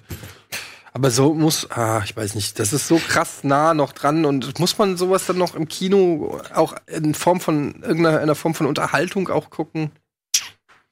Das ist schon schwierig. also ich Naja, dachte, ähm, Das ist ja da- schon inszeniert. aber die, die Spieler, die halt überlebt haben, die haben auch ein gewisses Anliegen. Und das, Das können sie mit dieser Dokumentation jetzt wirklich halt auch an die, an die Öffentlichkeit bringen. Interessant ist vor allem auch die Entstehungsgeschichte, weil die beiden ähm, Drehbuchautoren und Regisseure hatten den Auftrag von Fox, da runterzufahren und, und über dieses Team zu berichten. Und dann kam der Absturz und dann haben sie gesagt, ja, lass uns noch ein paar Tage bleiben und noch mal ein bisschen äh, überhaupt Impressionen von der Stadt einfangen und so weiter, weil die ganze, das ist halt das Faszinierende, weil die ganze Stadt ist traumatisiert. Ja. Da gibt's, da gibt's Szenen, äh, nach dem Absturz äh, trifft sich quasi die ganze Stadt, ich glaube, es sind 40.000 Einwohner, ja? die treffen sich alle in diesem Stadion und dann weint die ganze Stadt zusammen, Arm in Arm, über dieses äh, über diese Mannschaft oder wegen dieser Mannschaft so. Das ist der, der, der und dann siehst du die alle heulen, dann siehst du hier die Vorstandsvorsitzenden und den Trainer und den Bürgermeister und die das kleine Mädchen von nebenan und die Mutter und und alle liegen und ich dachte wow, das ist sowas gibt's wahrscheinlich auch echt selten. dass man so an so einem Ort ist, wo wirklich alle in dem Moment exakt das Gleiche fühlen, ja, auch wenn es Trauer ist natürlich. Ähm, ich dachte, das wäre, ich habe das ein bisschen verwechselt. Du hattest mir den Link geschickt für den Pressescreener. Und ich hatte das verwechselt mit einer neuen Doku-Reihe, äh, ich glaube auf Netflix oder so, wo es auch irgendwie um Fußball ging. Und ich dachte einfach, das geht um irgendeine Mannschaft und den, den Fans, dem Verhältnis zu den Fans oder irgendwie sowas, dachte ich das. Und dann habe ich den, ich habe echt gekämpft damit, weil ich gestern dachte so, oh Mist, guck mal, jetzt schon 19 Uhr und morgen ist, ist Kino Plus und eigentlich hatte ich gesagt, dass ich mir den angucken, schmeiß mal den Anfang rein. Und der, allein der Anfang ist schon so toll, weil diese Erfolgsgeschichte halt so drahtig erzählt wird, ja. Wo du echt denkst so, das ist ein Dorf im Nirgendwo im Süden Brasiliens. Und aus irgendeinem Grund auf einmal arbeiten die sich da von Liga zu Liga hoch und landen sogar in der Copa in der Pop, naja, auf jeden Fall in einem der größten äh, Wettbewerbe dann im Finale. Und dann kommt dieser Absturz. Und dann fiel mir das auch wieder eigentlich so, ach du meine Güte, das ist das mit dem Absturz, okay. Und dann geht's eigentlich nur darum, wie verarbeitet die Stadt, wie verarbeitet die Familie, wie verarbeitet die Mannschaft und die Trainer und alle, die übrig sind, wie verarbeiten die das und wie macht man überhaupt weiter? Und das fand ich sehr beeindruckend. Und das fand ich auch ein bisschen, muss ich sagen, ein bisschen motivierend. Auch wenn das natürlich alles nicht leicht war, was danach passiert ist und viele vielleicht Fehler, könnte man vielleicht sagen, gemacht wurden. Gibt es Leute, die sagen, wir schließen damit ab, wir fangen jetzt komplett bei Null an und, und gucken nicht zurück und schauen nicht, was die alte Mannschaft gemacht hat, die, wie gesagt, fast nicht mehr da war. Ja, also sie sind ja fast alle tot gewesen und die Überlebenden sind, sind halt äh, gebrochen und, und körperlich so verletzt, dass sie nicht direkt spielen können. Ähm, das fand ich, also es war eine echt richtig tolle Dokumentation. Also hat mich richtig abgeholt und ich war richtig begeistert, mir das an, angucken zu können. Habe ich mich sehr gefreut.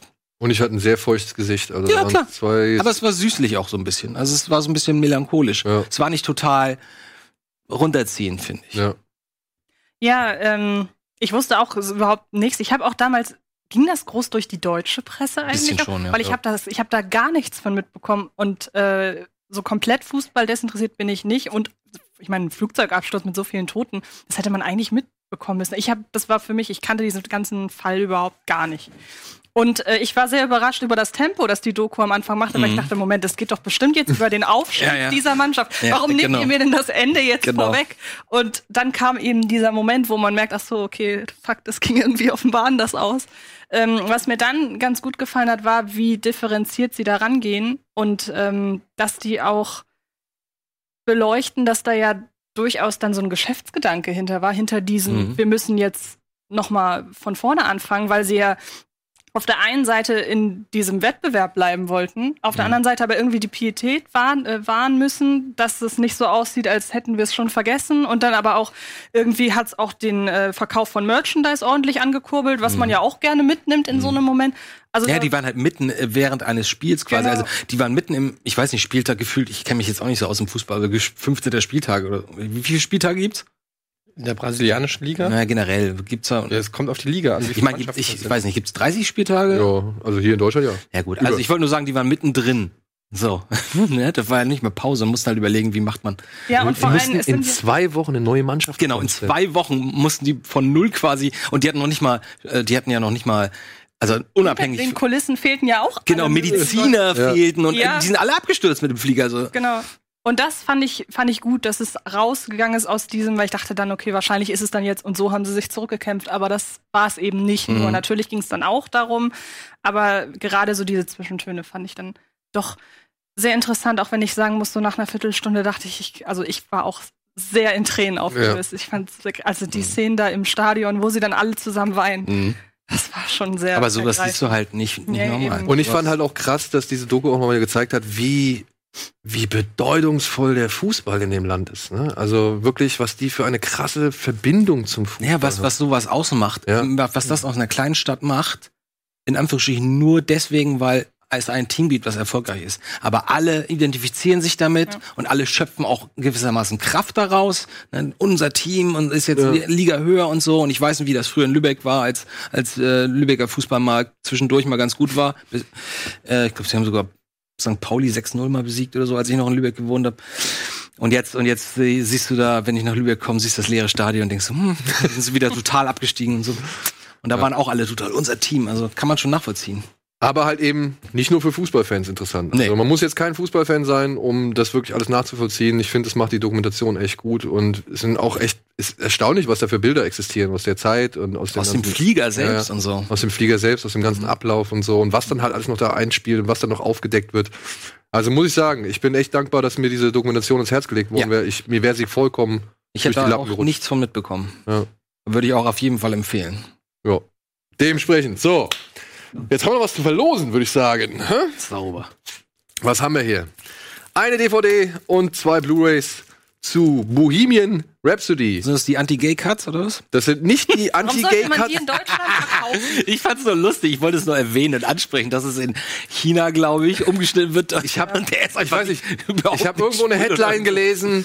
In China jetzt entschwulte Version von, von Bohemian Rhapsody erhält sich. Ich dachte, ey, wie kann das, wie kann, also wirklich, was ist das für ein Titel? Also das ist die garantiert unentschwulte Version. ja, auch wenn man das nicht so sagen möchte.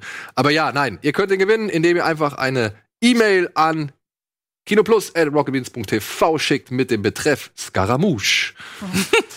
Und wer es richtig schreibt, gewinnt. Und wer es richtig schreibt, gewinnt. Genau.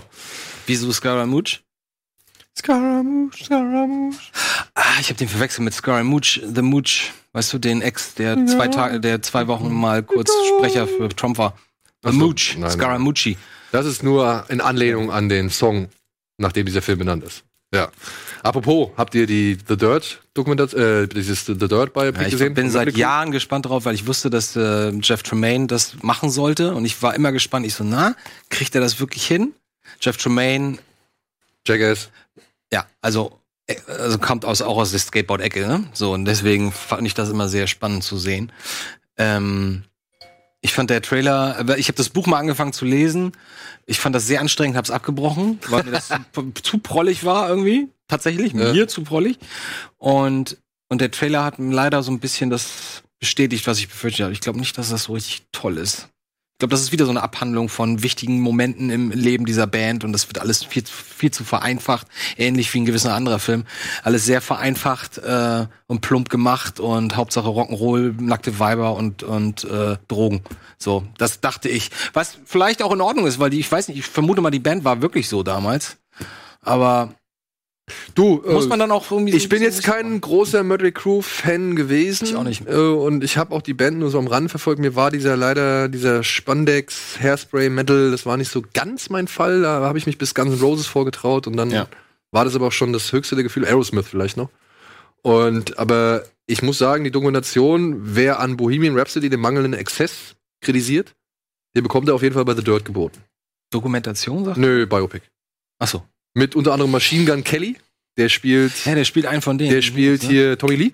Mhm. Und äh, die Dame, die sie für Heather Locklear äh, gecastet haben, die ist wirklich sehr gut gecastet. Also da, wenn du das, den Vergleich mit dem Hochzeitsbild irgendwie mal anguckst, äh, das ist schon äh, getroffen. so. Und ich muss sagen, ein Film, der damit beginnt, dass Tommy Lee eine Frau zur Ejakulation bringt und die halt den ganzen Wohnzimmerteppich vollspritzt. Ach, so fängt er an? So fängt er an Ah, okay. dass ich in so einem Film, also der, äh, dass ich in einem Film sitze oder beziehungsweise ich hätte nie gedacht, dass ich dann am Ende eines Films, der so beginnt, noch wirklich dann wirklich ergriffen bin, weil es gibt da eine Episode, die kannte ich bisher nicht aus der Bandgeschichte so und dann muss ich sagen, Welche Jahre reden wir denn hier? 86 bis 90? das, also die, die, ich glaube, diese, dieser Film umfasst vor allem so die ganze Phase in den 80ern, Anfang der 80er bis, glaube ich, 87, 88. Über welchen Film reden wir The gerade? Dirt.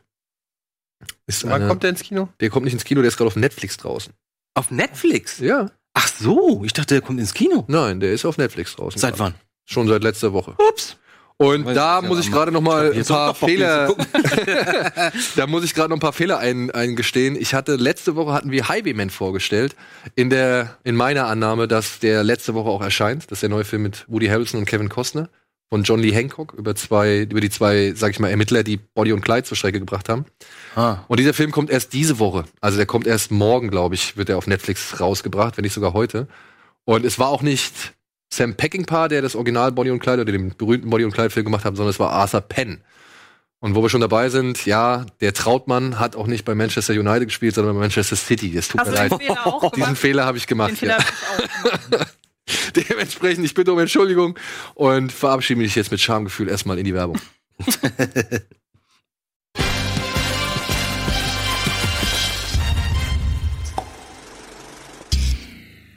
Hallo, willkommen zurück zur aktuellen Ausgabe Kino Plus mit Antje, Andi, Eddie und mir. Und wir machen auch direkt weiter, denn wir haben ein paar schöne News. Die Ohren auf, der Disney-Fox-Deal ist durch. Attacke, Apple enthüllt Netflix-Konkurrenz Apple TV Plus. Craftlos, Headful of Honey startet historisch schlecht in Deutschland. Abgeräumt, Jordan Peels Wir startet historisch in Amerika. Recap, Gedanken zu James Gunn und den neunten Tarantino.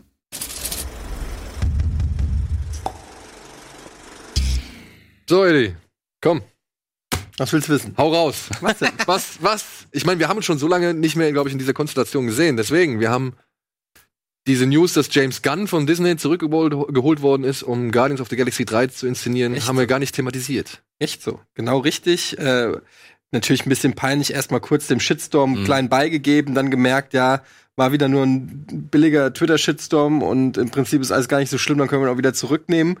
Ähm, ist natürlich, ja, was soll ich sagen, als ich habe keine Erfahrung mit Shitstorms, ich kann da nicht mitreden. ähm, der Typ hat einen derben Humor, ähm, hat krasse Jokes gemacht vor zehn Jahren, als die Welt noch eine andere war. Heute würde es auch keine Serie mehr wie Schrecklich nette Familie geben. Ähm, kann man deshalb Ed O'Neill nicht mehr buchen? Nee, kann man, äh, kann man so nicht machen. Der Typ hat. Ich bin nicht mal ein riesen Fan von Guardians of the Galaxies, aber der Typ ist Guardians of the Galaxy. Und ähm, ich glaube, was ich cool fand, ähm, was absolut wünschenswert ist in so einer Situation, ist, dass die gesamte Crew sich für ihn ausgesprochen hat und sich Ja. hinter ihn gestellt hat. Beneidenswert. Ähm, die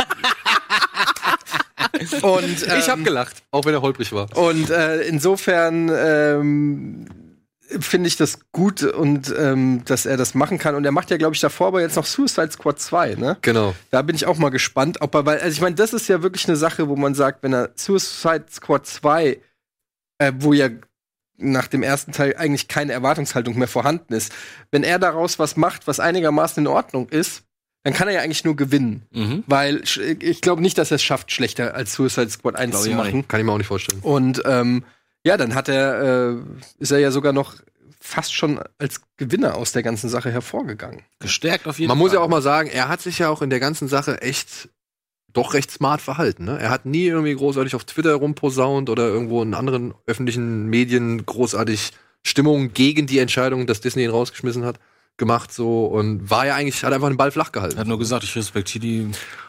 Obwohl ich jetzt mal kurz, ja, irgendwo möchte ich aber auch irgendwie nicht so ganz die Coolness dieser Aktion akzeptieren, ne? Weil da gab es ja noch die ganze Zeit das Problem, dass sie ja kein Skript für Guardians of the Galaxy 3 hatten und dann ja sich doch irgendwie dazu, also dass ja noch die Möglichkeit bestand, dass sie das Skript, was er bereits ja schon für Guardians of the Galaxy 3 begonnen hatte, ähm, dass sie darauf aufbauen oder dass sie das übernehmen. Aber dann hätten sie ihn weiterhin als Autor mit in die Credits nehmen müssen. Mhm. Und ich kann mir vorstellen, dass das nicht so ganz in den kompletten, und ich denke mir mal wirklich, dass jetzt gerade nach Endgame schon die Hirne und die ganzen Maschinen da rotieren, um halt den nächsten Zehn-Jahresplan aufzustellen, dass da einfach nicht die Zeit vorhanden gewesen wäre, um ein völlig neues Skript zu entwickeln, um dann halt eben einen Guardians of the Galaxy möglichst zeitnah zu dem ganzen anderen Film irgendwie Meines. Wissens haben sie ja auch andere Regisseure angefragt und aus Solidarität haben die alle abgesagt. Also zum Beispiel Edgar Wright wurde angefragt, um ähm, das zu übernehmen. Und Ja. Edgar Wright hat gesagt, nee, nee, ihr habt da schon den perfekten Mann für.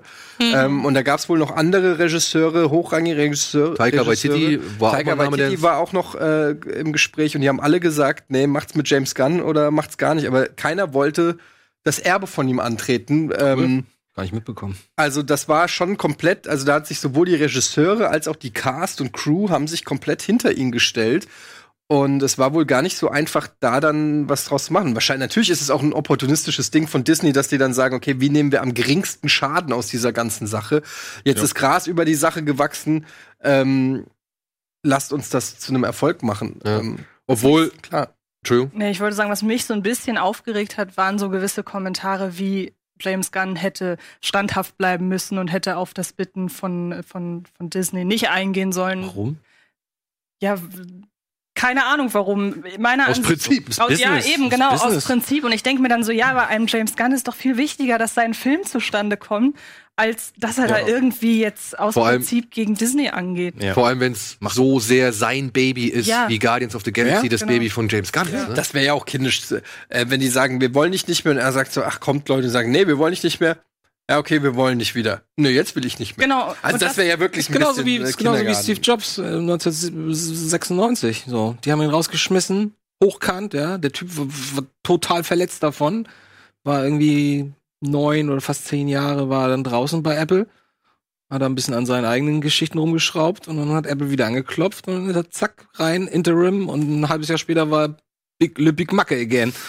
Man hat einfach gesagt, alles einstampfen, ist alles scheiße, was ihr hier macht. Ich habe ein paar andere Ideen.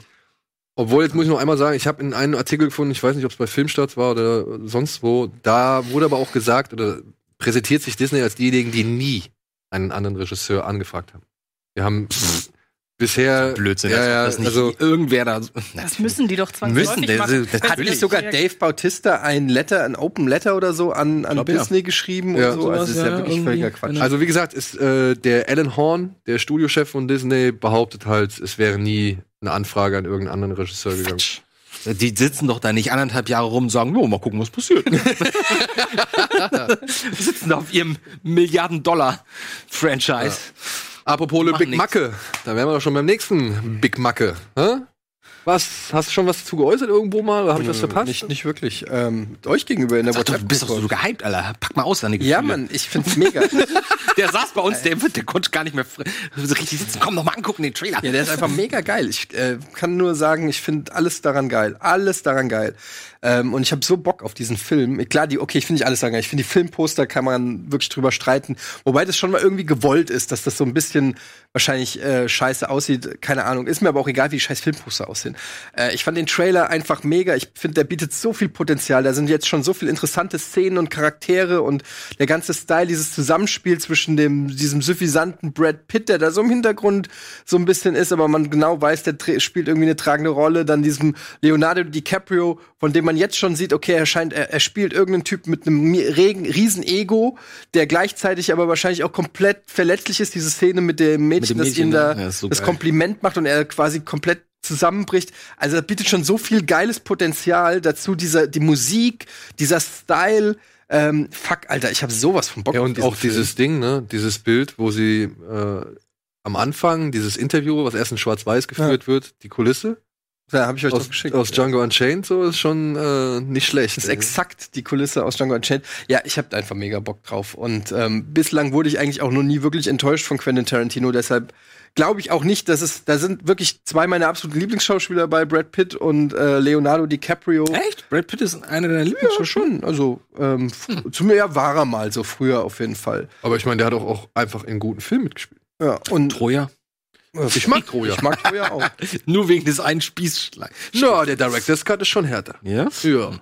Naja, wie auch Guck immer. Jedenfalls, ähm, ich freue mich da mega drauf und ich habe da extrem hohe Erwartungen, was ja immer auch eine Gefahr ist. Aber wie gesagt, bei Tarantino Ist das wirklich alles?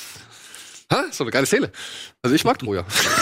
auch wenn ich nicht behaupte, dass es ein großartiger Film ist, aber ich, na, ich mag den. Ich guck den gerne. Ich, ich erinnere den kaum. Popcorn-Kino, dass man sich gut wegguckt. Ja.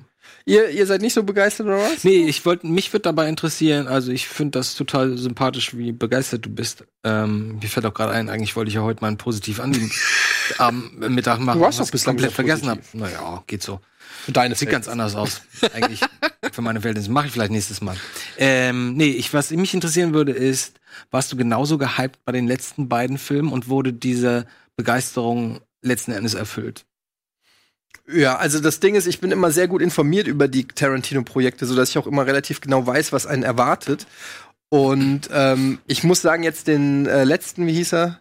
Hateful Eight. Hateful Eight ist auf jeden Fall der Tarantino, den ich mit Abstand am wenigsten geguckt habe. Ich glaube, ich habe den nur zweimal geguckt. Mhm. Ähm, und ich glaube, ich habe jeden Tarantino davor, habe ich glaube ich zehnmal oder so geguckt. Ähm, Pulp Fiction habe ich bestimmt 50 Mal oder noch mehr geguckt. Ähm, also insofern hat da der Hype so ein bisschen nachgelassen. Der ist aber auch ein bisschen sperriger einfach als die anderen. Wieso? Hateful Eight? Ja. Achso, ach, Hateful Eight, ja. Ja, Hateful Eight finde ich ein bisschen sperriger so Ja. als der. na, Ich, aber ich lieb den eigentlich auch. Also ich merke auch gerade, wenn man sowas wie diesen, wie heißt der Film, wo die sich jetzt alle auch im Hotel treffen? Hotel Artemis? Oh. Nee. Royal. Ja, Battle- Bad, Bad Time ist ja ja Royal. Bad Time at the El Royale, der so versucht, das Ja, auch ja. so ein bisschen Tarantino-mäßig. Und da merke ich Witzig, einfach, genau, das habe ich auch geschrieben. Ja, äh, und, da, und da merkt man einfach, das ist eben nicht so einfach. Das ist wieder mal so ein Tarantino-Klon, der es aber nicht hinkriegt. Und äh, da merke ich dann immer daran, er kann, er hat halt diese be, be, be, gewisse Magie mit seinen Charakteren und im Casting und Jeder im Satz Dialog. ist halt gut. Ja, und es, es ist einfach, es saugt dich einfach so in diese Settings immer rein und ich hänge den an den Lippen. In jedem Tarantino-Film hänge ich den Schauspielern an den Lippen. Und ähm, ja, ich weiß nicht, es ist einfach, weiß nicht, ist einfach. Du freust dich. Ich freue mich. Ja. Bin, ich bin auch wirklich Hardcore-Fanboy. Es gibt keinen, Ja, ist keinen größeren. Ja. Tja. Tja. Wann, wann, wann kommt denn der eigentlich? Oh, das steht noch nicht fest, glaube ich. Juli, Beziehungsweise. oder? Ja, irgendwann im Sommer. Ist Juni? jetzt schon? Ist es schon Juni? soweit? Ja. Sie- Haben die schon abgedreht? Ja. Nee. Doch. Ich glaube, abgedreht haben sie noch nicht. Ich sind wir noch dabei. Ich meine auch. Ich habe da, glaube ich, nichts Gut, recherchier mal, wir machen direkt mal kurz weiter. Ja. Und versuchen das ein bisschen zu einzukürzen, denn wir haben noch große Ja, Themen. ja, ja. Ähm, ja. Ass von Jordan Peele mit über 70, knapp über 70 Millionen Dollar in Amerika gestartet. Ein sensationeller Erfolg, der dritterfolgreichste Horrorfilm.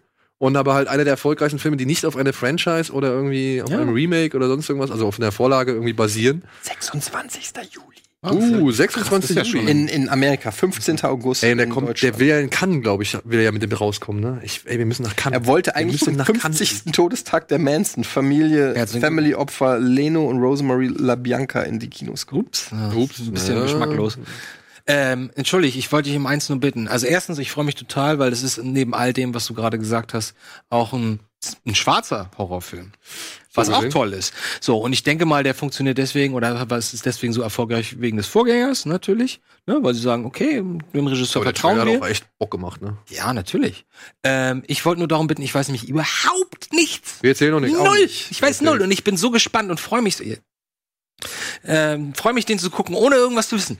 Ja, ey, geht mir Aber er ist gut. sagen, Mir ich reicht, wenn, ich ihr, will- wenn ihr sagt, der ist der Gute. Wir beiden finden den gut. Sehr gut. Und mich. ähm, ich bin ja noch nicht, und da, da sage ich auch, ich finde ihn noch besser als Get Out. Oh, Ja. schön. Und mich freut's einfach. Ja, der Film hat wirklich echt, der ist neben Avatar jetzt einer der erfolgreichst gestarteten Filme aller Zeiten. So. Und Neben Avatar. Avatar hat beim ersten Wochenende, ohne dass er halt irgendwie zu irgendwas gehört hat, also alleinstehend, ne? Alleinstehende Ja, Filme. ja. Avatar hat sieb- 76 Millionen gemacht. An einem Wochenende oder in der Woche? In der erst, also am Wochenende. Startwochenende. Startwochenende. Startwochenende. Ja. Und der hat auch 70? 85. Oder 85. Äh, wie geht? Okay, Nee, warte mal, dann habe ich die. Dimension. Opening Weekend 71, ja. Alter, an einem Opening, ganz ehrlich, das, die Dimension war mir gerade gar nicht bewusst. Ähm, das ist schon ganz schön amtlich. Eben. Wie geht denn? Wie, wie kommt denn sowas, ey? Die haben auch gute Kampagnen gefahren überall, muss Ja? man sagen. Ja, ja. Ich glaube, der hat einfach auch durch Get Out hat er so einen gewissen Hype gelegt und dann haben die Leute einfach Bock drauf gehabt da. Ja.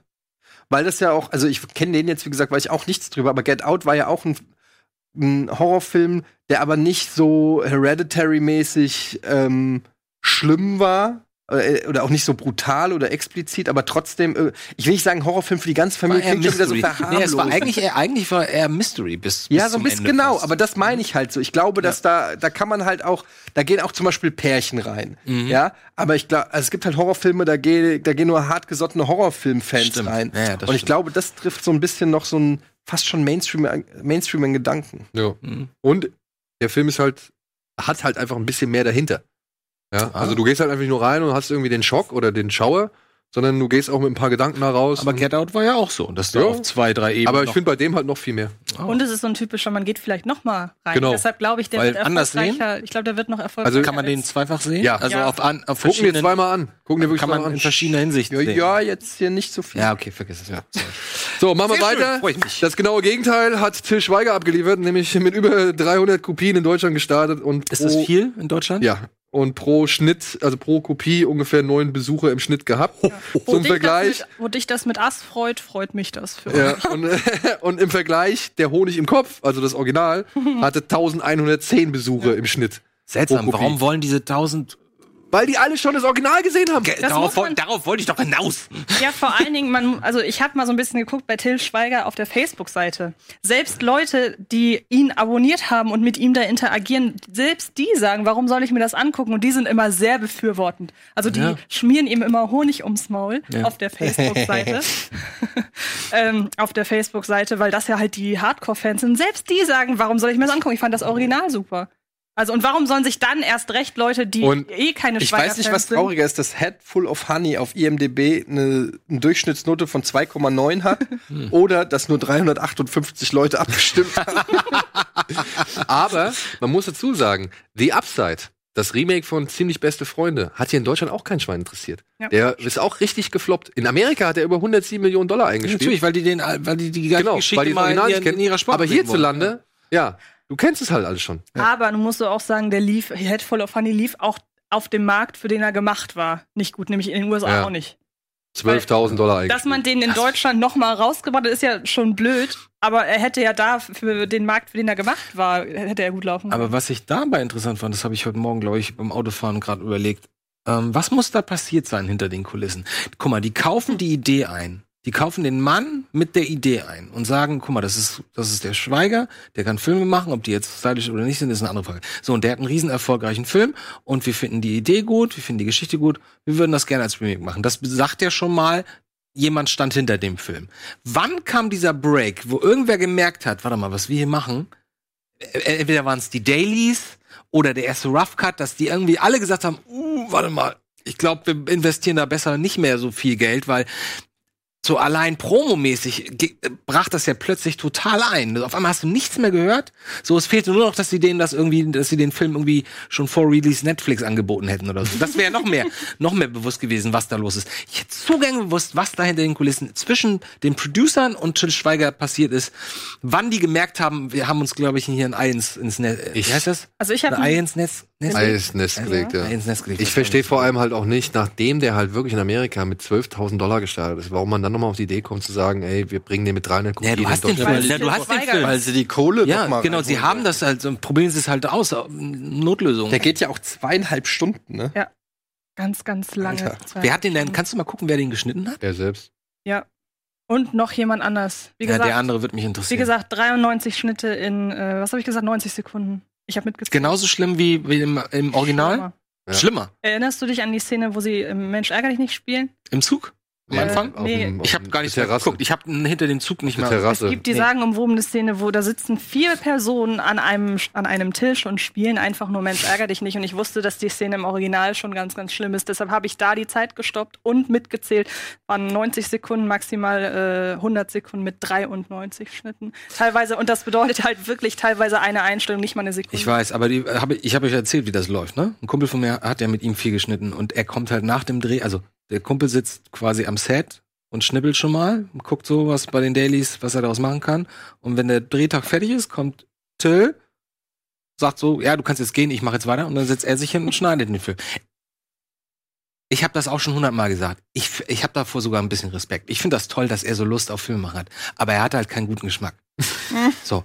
Der weiß halt nicht, wann es sinnvoll ist, einfach mal keinen Schnitt zu machen Ja. und einfach nur Mädchen und Opa Also sich jemand, unterhalten der viel Geld hat und sich dauernd Scheißklamotten kauft. Mhm. Genau. Und dann einfach. Das ist so ein bisschen die, Ed Har- das ist so ein bisschen die Ed ja, Hardy-Variante. ja, des so Films. Camp David würde ich sagen. So die Ja. ganze Zeit so diese Dieter Bohlen-Klamotten trägt und du denkst dir einfach nur, der hat so viel Geld und sieht so kacke aus, ist irgendwie verschwendet. Aber um deine Frage nochmal zu beantworten, ich habe mir jetzt ein paar Interviews mit Till Schweiger durchgelesen, was ich sehr gerne mache, weil da gibt es so viele schöne Sachen zu lesen. Zum Beispiel, dass Till Schweiger den Film in Deutschland nicht als Flop ansieht.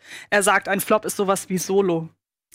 Weil Solo war doch erfolgreich, vergleichsweise. er hat tatsächlich den Vergleich mit Solo gemacht, weil Solo, glaube ich, die Produkt, ich glaube, die äh, das, das Einspielergebnis nicht hoch genug war, um die Produktionskosten irgendwie wieder zu decken. Und er meint, das schafft der, ja- der Film ja auf jeden Fall. Deshalb Mit ist sein 5000 Film, Zuschauern? Deshalb ist sein Film kein Flop. Das ist so ein Zitat, das ich da jetzt Ja, rausgeholt das ist habe. halt, äh, der Till lebt in seiner Bubble schon seit Genau. 15 Jahren. Und äh, das ist aber nett, dass du 5000 Zuschauer gemacht hast. Es waren drei, noch nicht mal 3000. Naja, aber mit Vorverkäufen, das kommt Okay. okay. knapp an die Naja, worauf ich aber hinaus wollte, Ja. ähm, da, soweit ich das jetzt rausgelesen habe aus einigen Interviews, hat er das alles selber angestoßen, weil er immer meinte, er wollte den, äh, den Film nochmal in Amerika neu auflegen. Aha. Er hat den Kontakt mit den Darstellern hergestellt. Das war, ich meine, es kann auch dieses typische Ego-Gewichse sein, ich, ich, ich, ich, Ja, ich. ja, ja. Aber so wie ich das herausgelesen habe, war das wirklich alles er. Und so jemand nimmt halt dann auch nicht wahr, dass da gerade was schief läuft, weil in seiner Welt ist das ja alles super, was er Vor da allem, macht. vor allem als Produ Producer, Regisseur und Editor, da merkst Ja, du ja, gar genau. nichts mehr. Du brauchst ja die Leute auch mal zwischendurch, Ja. die dazwischen grätschen und sagen, was macht Wir reden schon viel zu lange. Ja, Kopf ist ein voll, wichtiger voll Film. auf. Das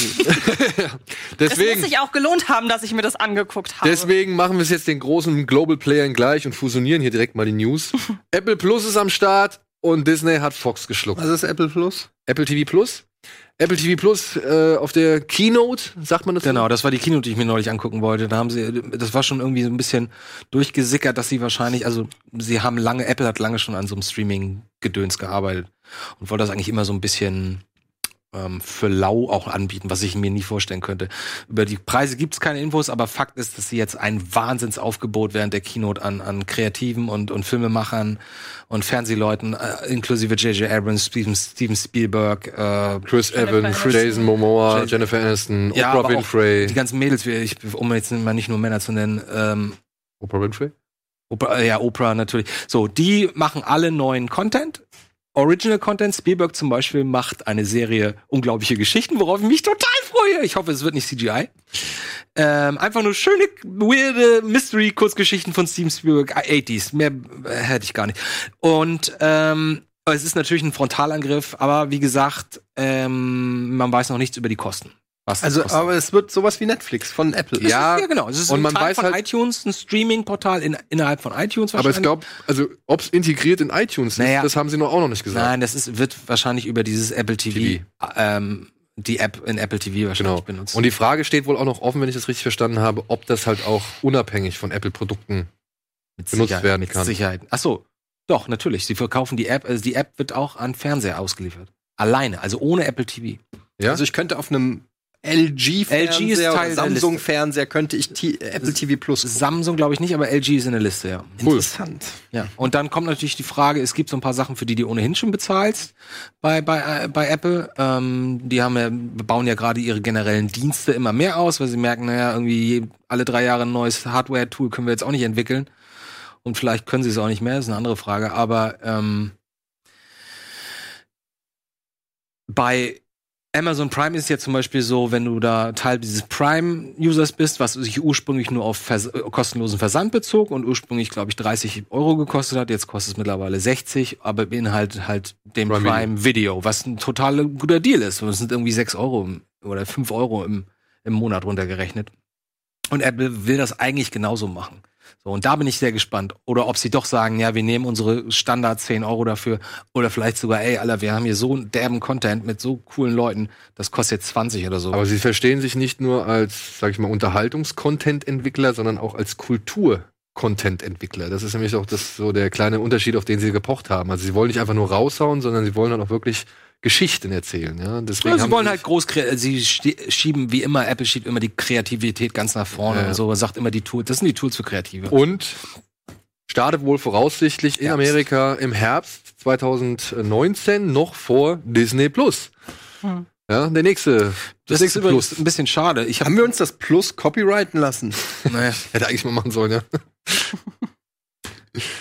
ja, ich wollte noch irgendwas, aber hab vergessen. Egal. Aber ich finde, das ist sehr interessant. Ich bin jetzt nicht gehypt, aber ich bin ähm, auf jeden Fall mal neugierig. Was ich ein bisschen schade finde an der an der Geschichte von äh, Disney, ist, dass mir jetzt irgendwie klar wurde, ich habe mich in den letzten Monaten, als ich angefangen habe, meine 4K-Sammlung aufzubauen, ist mir aufgefallen, dass natürlich die ganzen Disney-Sachen nicht 4K anbieten. Oder die ganzen auch alte Filme und so. Was immer mit Disney verbandelt ist, das sparen die sich natürlich alles für Exklusivität für ihren Streaming-Kanal auf. Das heißt, also zum Beispiel Star Wars werde ich jetzt sicherlich das Paket nicht bei iTunes kaufen oder oder ähm, Obwohl die das Deals, die Lizenzen, die laufen, glaube ich, noch ein bisschen, bevor das alles, also bei, Ja, äh, gerade das Star Wars guck mal, das Disney ist, ja, das, das ist ja quasi ein Totschlagargument. Wenn du sagst, ey, Alter, wollt ihr mal Star Wars in 4K sehen? Da sagt niemand, doch, mal gucken. Dann sagen sie, ja gut, aber dann musst du hier das Streaming. Dann Ja. musst du das äh, Disney-Streaming-Portal nutzen. Aber sie machen Tabula Rasa erstmal mit Fox. Ne? Also da gab es bei Mediabiz diesen einen Artikel, der ziemlich gut aufgedröselt hat, was jetzt alles passieren wird. Zum Beispiel? Dass 5000 Leute auf jeden Fall entlassen werden sollen. Ja, das ist natürlich Wobei man- ein negativer Aspekt. Ja, wobei man da sagen muss, das ist ja jetzt erstmal kein Disney-Problem. Wenn jemand anders den Konzern gekauft hätte, Ja. wäre das Problem da dasselbe gewesen. ich Also- frage mich nur, warum 5000 Leute? Das ist ganz schön viel. Weil Disney sich zum Ziel gesetzt hat, 2 Milliarden Dollar einzusparen. Oh Gott. Erstmal Geld ausgeben und dann äh, irgendwie müssen wir das Geld wieder reinkriegen. Naja, Das- 71 Milliarden ist halt kein Pappenstiel, ne? Ja, aber sie kriegen auch verdammt viel dafür. Und sch- ja, aber es wird halt alles ein bisschen irgendwie reduziert und eingedampft. Also so wie es aussieht, gibt es jetzt wohl einen Deal, der besagt, dass Fox, also 20th Century Fox, nur noch vier Filme pro Jahr ins Kino bringen darf. Und Darf. vier weitere, ja, und vier weitere, also geplant ist, dass die bisher unter dem Label 20th Century Fox nur vier Filme ins Kino bringen und vier Filme exklusiv für Disney Plus. Und Fox 2000, glaube ich, der wird komplett eingestampft. Das ist so ein Das etwas. ist die Indie-Sparte von Fox? Ja, nicht die ganz, nicht die ganz Indie-Sparte, das ist so die Literaturverfilmung und so Sachen. Fox Searchlight, of Pi und so haben genau. die auch gemacht. Fox Searchlight, der Oscar-Garant, ja, mit Shape of Water, Favorite und was da alles noch war, den behalten sie jetzt erstmal noch. Und genauso wie, wie heißt es, Blue Age oder heißen die Blue, Blue Sky? Light. Blue Sky. Blue Sky. Die halt hier Ice Age und Rio und sowas gemacht haben, die werden auch weiterhin bestehen bleiben. Und was jetzt noch mit anderen ist, Scott Free ist noch so eine Sache. Ach, Scott, Free gehört, gehört Scott zu Free gehört, äh, zu Fox gehört, gehört zu doch. Fox. Und da munkelt man, oder beziehungsweise sind jetzt so die Vermutungen, dass er sagt, er versucht sich nach einem anderen Handels- Der oder doch Betriebspartner umzu. Also nee, Ridley Scott hat auch keinen Bock, Weil Teil von Disney. sie halten natürlich bei Fox an Avatar fest, der jetzt erstmal vier Filme, also Cameron generiert jetzt erstmal vier Filme die nächsten Lange- vier Jahre. lange ich- Wie lange wir schon darüber reden, wann die Filme kommen. Daran halten sie fest. Das heißt, es sind nur noch drei Filme von Fox übrig. Ja, die ins Kino kommen sollen. Und ob jetzt Ridley Scott halt wirklich Bock drauf hat, äh, sich zu diesen drei Filmen da oder um diese drei Plätze zu kämpfen, das bleibt jetzt halt aus. Es sei denn, er findet da irgendwie einen Deal, auch gerade was diese Fernseh-TV-Produktion von Scott Free angeht. Er hat ja hier Tabu gemacht und The Terror und so weiter. Ja. Wenn er sich da irgendwie einen Vorteil verschaffen kann und die sagen, okay, Scott, wenn du jetzt einen Film im Jahr rausbringst, dann ist der auf jeden Fall gesichert. Man, man darf dabei auch nicht vergessen, Scott ist auch nicht mehr der Jüngste, ne? Ist auch nicht mehr der Jüngste. Das, äh, man, man, der wirkt immer so fit, aber der ist auch schon 80, glaube ich. Auf jeden Fall weit in die 70 rein, ja. Ja. Ja. Ja, es ist und, und dann natürlich. denkt sich jemand bei, bei Disney eventuell auch, ach komm, den Stress geben wir uns nicht, das hat sich eh in fünf Jahren erledigt, wenn er nicht mehr dreht. Andererseits ist das, glaube ich, sein Jungbrunnen so ein bisschen die Arbeit, weil es gibt, glaube ich, niemanden in der, in der, neben Spielberg gibt es, glaube ich, niemanden in der, in der Hollywood-Branche, der so viel arbeitet wie Ridley Scott. Der arbeitet durchgehend. Und ich glaube, der, J.J. Abrams ist auch überall mit drin, oder? Aber J.J. Abrams hat nicht 1500 Werbespots gedreht und das Ah, hat okay. und das hat äh, Ridley Scott gemacht, weil immer wenn er nichts zu tun hat, dreht er Werbung, Ja. um ein bisschen im Training zu bleiben. Ja, und das Besetzungskarussell, ne, in der Führungsetage, das ändert sich jetzt gerade halt. Da haben sie zwei Chairmans, haben sie jetzt schon wohl bei, bei Fox entlassen oder haben ihnen halt mit sofortiger Wirkung mitgeteilt, dass sie nicht mehr dafür da sind und so weiter und so fort. Ich finde, Aber- die Außenwirkung, die das Ganze hat, ist total bescheuert, weil es war klar, dass durch diesen ganzen Deal Sachen eingespart werden, Stellen und so weiter, Ja, dass das man klar? dann ja, natürlich, wenn zwei große Konzerne zusammen. Das muss ja nicht zwangsläufig bedeuten. Wenn, Na, beid, wenn, beide aber- gut, wenn beide gut funktionieren. Aber dann gibt es einige Positionen einfach doppelt und so. Also dass ein Na gut, bisschen das was, stimmt, dass ja, ein das bisschen was runterfällt, war ja klar. Und auch, dass man sich genau überlegen würde, dass man kleinere Sparten, so Unterstudios und so, dass man da genau guckt, ob sich das noch lohnt. Das war auch klar. Ich kann mir auch vorstellen, dass da durchaus was hintersteckt, hinter den Gedanken, die die gemacht haben. Es ist einfach so unfassbar unsympathisch. Ein Tag, nachdem dieser ganze Deal, der ohnehin von sehr viel Kritik im Vorfeld schon begleitet war, direkt zu sagen, und das eine Studio schließen wir komplett und das sind die Zahlen und so weiter. Auf Oder der anderen Seite, auf der anderen Seite geht dieser Deal jetzt halt auch schon seit fast einem Jahr, ne? Also das, Ja. das ist halt jetzt schon so etwas, was man halt auch dann irgendwo absehen konnte, dass es irgendwann unter Dach und Fach landet. Ja. Und dass dann Einsparungen vorgenommen werden, dürfte halt keinen überraschen, der halt zu diesen beiden beteiligten Filmen Aber gehört. das ist doch, kann uns doch auch ehrlich gesagt egal sein. Also mir ist es egal, wie viel, welche Mitarbeiter da bei Disney arbeiten oder nicht. Hauptsache die Filme, die rauskommen. Naja, ich also, find's nee, also was, für die Mitarbeiter finde ich es halt, wie gesagt, mir tut es leid, dass sie entlassen werden. Klar. Klar. Es tut mir für jeden Mitarbeiter leid auf der Genau. ganzen Welt. Also Aber Das, das will ich aber damit sagen. Was ich halt irgendwie ein bisschen bedenklicher finde, ist halt einfach, dass diese doch etwas kleineren Studios, unter anderem auch hier das äh, Planet der Affen Studio zum Beispiel oder von Ben Affleck und Matt Damon ein Produktionsstudio, die, die haben jetzt halt alle keine Heimat mehr, so, sondern müssen sich halt dann umschauen. ja, Und man das- sich halt umschauen. Ja, aber es beeinträchtigt halt die Vielfalt im, am Filmmarkt. So. Also es wäre schon, es wäre schon unschön, wenn wir irgendwie in 15 Jahren nur noch eine große Firma hätten, die quasi die gesamte Ja, Unterhaltungsbranche anderes. Aber, diktiert und, und natürlich auch dann Einfluss nimmt. aber da sind auch die Leute selber schuld, die den, die ins Kino gehen und denen die Kohle in den Rachen Was schmeißen. willst du machen, wenn da, wenn plötzlich nur noch eine Firma da ist und da, das, da, diese Firma bringt alle deine Filme raus, die du sehen willst? Ja, du, ich weiß nicht. Also man muss Und ja nicht Disney in hat schon einen Marktanteil von 26 vor den Man muss ja nicht in So, jedem- 26 26 Prozent, ja. US?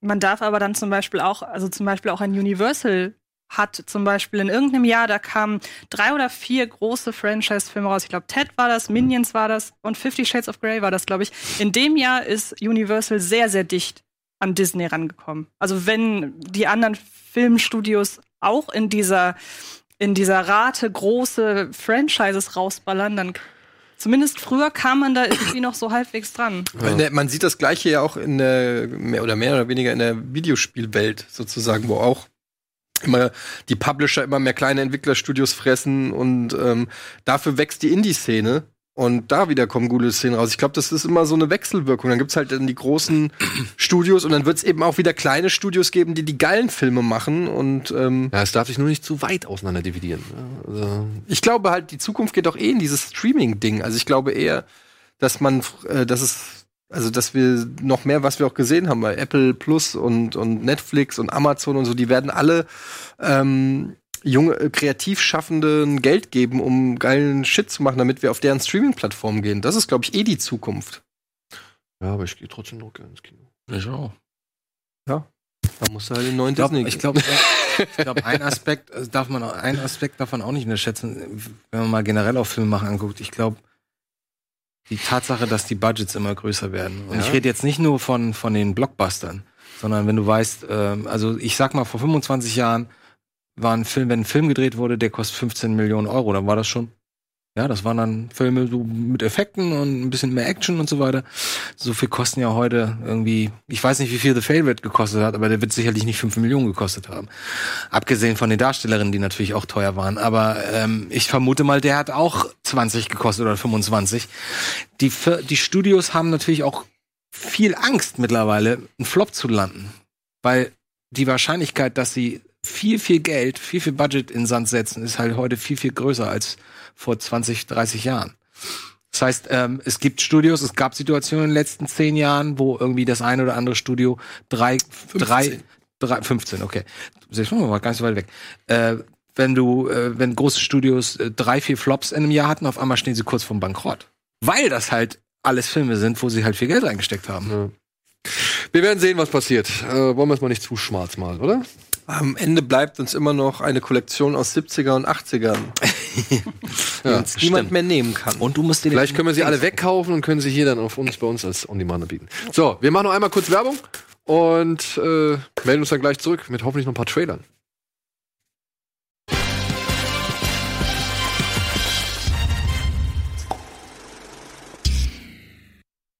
Was sollte das werden? ein Zaubertrick. Wow. Die kriegst du jetzt nicht mehr auseinander? Oh, du bist ein Magier. Ja, und damit willkommen zum letzten Teil von Kino Plus. Und wir gucken uns heute noch ein paar Trailer an, bevor die Upload-Filter wirklich völlig zugreifen. oh, ich hab so Bock. Ich hab so Bock. Lass uns doch wenigstens die Chance zu überlegen, was es ist. Ich hab doch gar nichts gesagt. Ja, aber jetzt weiß ich weil du es gesagt hast. Das ist die Ich hab so Bock. Deadwood-Film oder Ja. Oh, Ich habe das ja nie gesehen, die Serie. Swerg. Ist das die Serie? Ja, soll wohl sehr gut sein, aber ich habe nichts davon gesehen. Und echt alle dabei. Wie lange ist es her? Zehn Jahre? Ja, ich glaube schon. Guck mal. Habt ihr die Lauflängen von den, von den Game of Thrones, von den Folgen? Ja, ja. das wird Spaß. Ja, und auch Avengers, ne? 182 Minuten. Das habe ich aber von dem Film auch erwartet. Das muss er gesagt. auch, da muss er auch. Ja. Schmuggeln einfach zwei Filme rein in einen. ja, hab ich Bock. Ich habe die zweite Staffel Deadwood leider immer noch nicht zu Ende geguckt, aber ähm, habe ich Bock. Wie, gab es nur zwei Staffeln? Nein, drei gab's. Drei. Drei. Und Ja? warum, warum finden alle die Serie so toll, obwohl es damals nicht erfolgreich war? Weil die ähm, einfach so typisch HBO-Style sich viel Zeit lässt für die Charaktere, ähm, Weil dreckig ist. dreckig ist, weil sie sehr Authentisch, authentisch, ist. ja. Ja. weil halt wirklich da ein Western-Bild gezeigt wird. Das So du wie halt The sonst, Wire im Western. Genau, das hast du sonst nicht bekommen. Die Ah. fluchen, die saufen, die huren rum, die dealen mit Drogen, die intrigieren und manipulieren Geile Schauspieler, geile das, Wenn du Schauspieler. das sagst, denke ich automatisch an ähm, Unforgiven. Ja, ungefähr in der Tonalität, da kann, also beziehungsweise so wie die Welt von Unforgiven gezeigt worden ist, ungefähr dem entspricht auch die Welt von Deadwood. okay. durchaus. Sehr ungeschönt, sehr entromantisierend so und auch vor allem sehr aufwendig. Ne? Also diese Kulissen da, die haben wohl ein Schweinegeld. Also eine Folge Deadwood hat richtig viel Geld ge- damals gekostet. Deswegen haben die das auch alles eingefahren, weil es halt leider unter den Erwartungen blieb. Was ich halt Okay. schade finde. Aber ich finde schön, dass halt so viele Leute da, dabei sind, die jetzt halt auch früher in der Serie mitgespielt haben. Hier, die Mutter, die kann, ist das nicht, woher kenne ich denn die, das Mädel? Die Mutter, die da auch mit. House of Cards? aus irgendeiner großen Serie, aus irgendeiner Also die eine spielt, ich weiß jetzt nicht, welche du meinst, aber die eine spielt bei House of Animal, Cards. Animals oder ah, wie hieß denn? Na egal. Ja, Irre komm, mach noch mal einen. Was haben wir noch? Das ist ein seltsamer Film, oder? War doch Das ist echt ein Ist das der mit Mel Gibson? ja, Ja. ganz seltsamer Film. Aber finde ich auch wieder schön, dass nochmal so Filme irgendwie kommen, ne? Also, We have been attempting to make this dictionary for the last 20 years, and I submit that the extraordinary, the unconventional, Mr. Murray, is the solution Oh, Steve Coogan. salvation. ey, der war so schön und so gut in, in Stan und Ollie. Das ist doch immer gut. And Ja, aber der ist in Stan und Ollie ist ja wieder richtig gut. Aber beide. Beide, ja. Beide. Also John C. Reilly auch. John C. Reilly ist mittlerweile auch zu meinen Lieblingsdarstellern hoch, Das hat aber gedauert. hochgespielt. Ja, aber ich, ich mochte den nie so wirklich in Kom Nee? Komödien. ins- ja, okay, verstehe. One for one.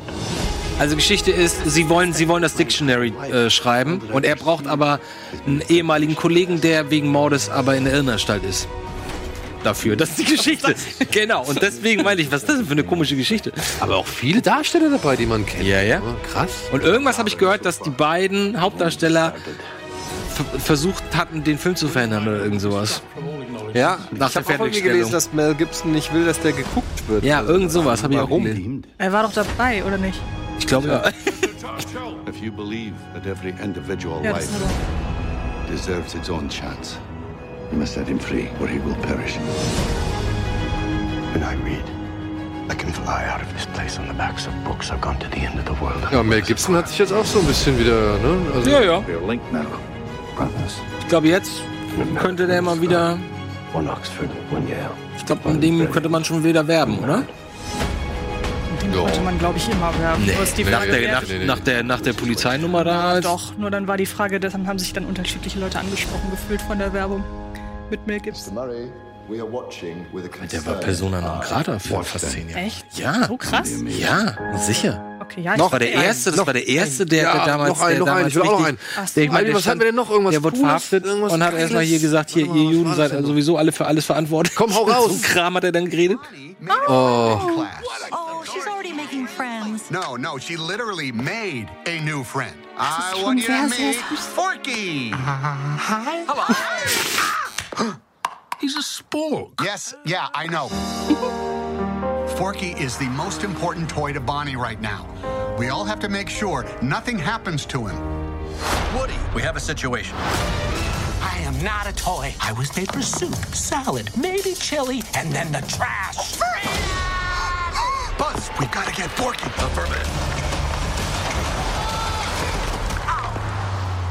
Why am I alive? You're Bonnie's toy. You are going to help create happy memories that will last for the rest of her life. Huh? Where? Oh, yeah. yeah. Oh. Bo? Forky, come on. Bo? Bo? Hi there. My name is Gabby Gabby. We can't stay. yes, you can. Boy. Was ist scary, Alter? ist das Pee Wee Herman? here? No time to explain. Come with me. We need to get back to our kid. Das erzählt ja die gesamte Story, das ist ja gar kein Trailer. Das ist ja wirklich eine chronologische Also wenn das jetzt der erste Akt ist, finde ich das noch in Ordnung. Aber ich fürchte, dass wir sind schon im zweiten Akt da gerade. Yes. Wow. Woody, aren't we going to Bonnie? Und wo ist, Aber das spielt alles auf einer Kirmes, stimmt. Wo ist Bass? Ja, genau. Let's go. You gotta go, you gotta go. Geiler Song. Aber jetzt mal ehrlich, ohne jetzt hier den, den, den, die Unknudel hier wieder raushängen Ich zu bin lassen. da jetzt gar nicht überzeugt. Das wirkt ja wie Teil 1. Teach this old toy new tricks. Also es ist wieder ein Spielzeug. Spielzeug und so. Ja, also wieder eine, Rest, eine Rettungsmission. Teil 4 schon? Naja, aber in diesem Fall will ja das verloren gegangene Spielzeug, die Gabel, nee, oder was Will auch immer kein das Ding Spielzeug da. sein. Ja, genau, eben. Und das ist ja genau entgegengesetzt zu Teil 1.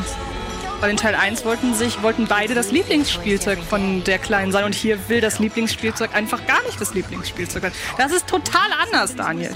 Aber es geht trotzdem darum, dieses was auch immer zu retten, weil es irgendwie Das nicht rauskommt. gerettet werden will. Wartet doch einfach mal ab. Jetzt muss ich hier mal laut werden. Ja, wartet bitte, doch einfach werde mal laut. ab, Ich- bis ich- der ganze Film. Ich habe doch gesagt, ich will gar nicht hier den großen, aber momentan ist mein Eindruck, es ist von der reinen Story-Idee, außer dem Unterschied, dass es da um ein Spielzeug geht, das kein Spielzeug sein will, im Gegensatz zum ersten Teil, wo es ein Spielzeug war, das nicht geglaubt hat, dass es ein Spielzeug ist. Wir retten ein Spielzeug. ja, vielleicht. Aber vielleicht auch nicht. Oder nicht? Das ist halt Toy Story. Ja, trotzdem, was hast du trotzdem denn kannst erwartet, du kannst du alles? Mögliche erzählen. Ja, aber nicht schon wieder so eine Rettungsmission. Zum dritten Mal. Ich bin eh nicht so der mega Toy Story-Fan. Ich fand eigentlich nur den dritten richtig geil. Ah, Ich mag die schon alle drei, aber ich finde, der dritte hat auch schon alles erzählt. Aber ich finde auch Pixar ist über. Na, egal. Anderes Thema. So, was geht jetzt noch? Haben wir noch einen? Abmod steht da. Abmod? Okay. Dann sage ich, vielen Dank, Antje, vielen Dank, Andi, vielen Dank, Eddie. Nächstes Vielen Dank da draußen fürs Zuschauen und ansonsten sehen wir uns nächste Woche wieder. Ich weiß gar nicht, was läuft jetzt hier? Den Audioflick haben wir gestern gemacht. Keine Ahnung. Viel Spaß mit dem folgenden Programm. Ansonsten geht ins Kino, schaut Kino Plus und Rocket Beans TV und alles andere an Serien, was noch da draußen existiert. Und bis hoffentlich nächste Woche. Tschüss.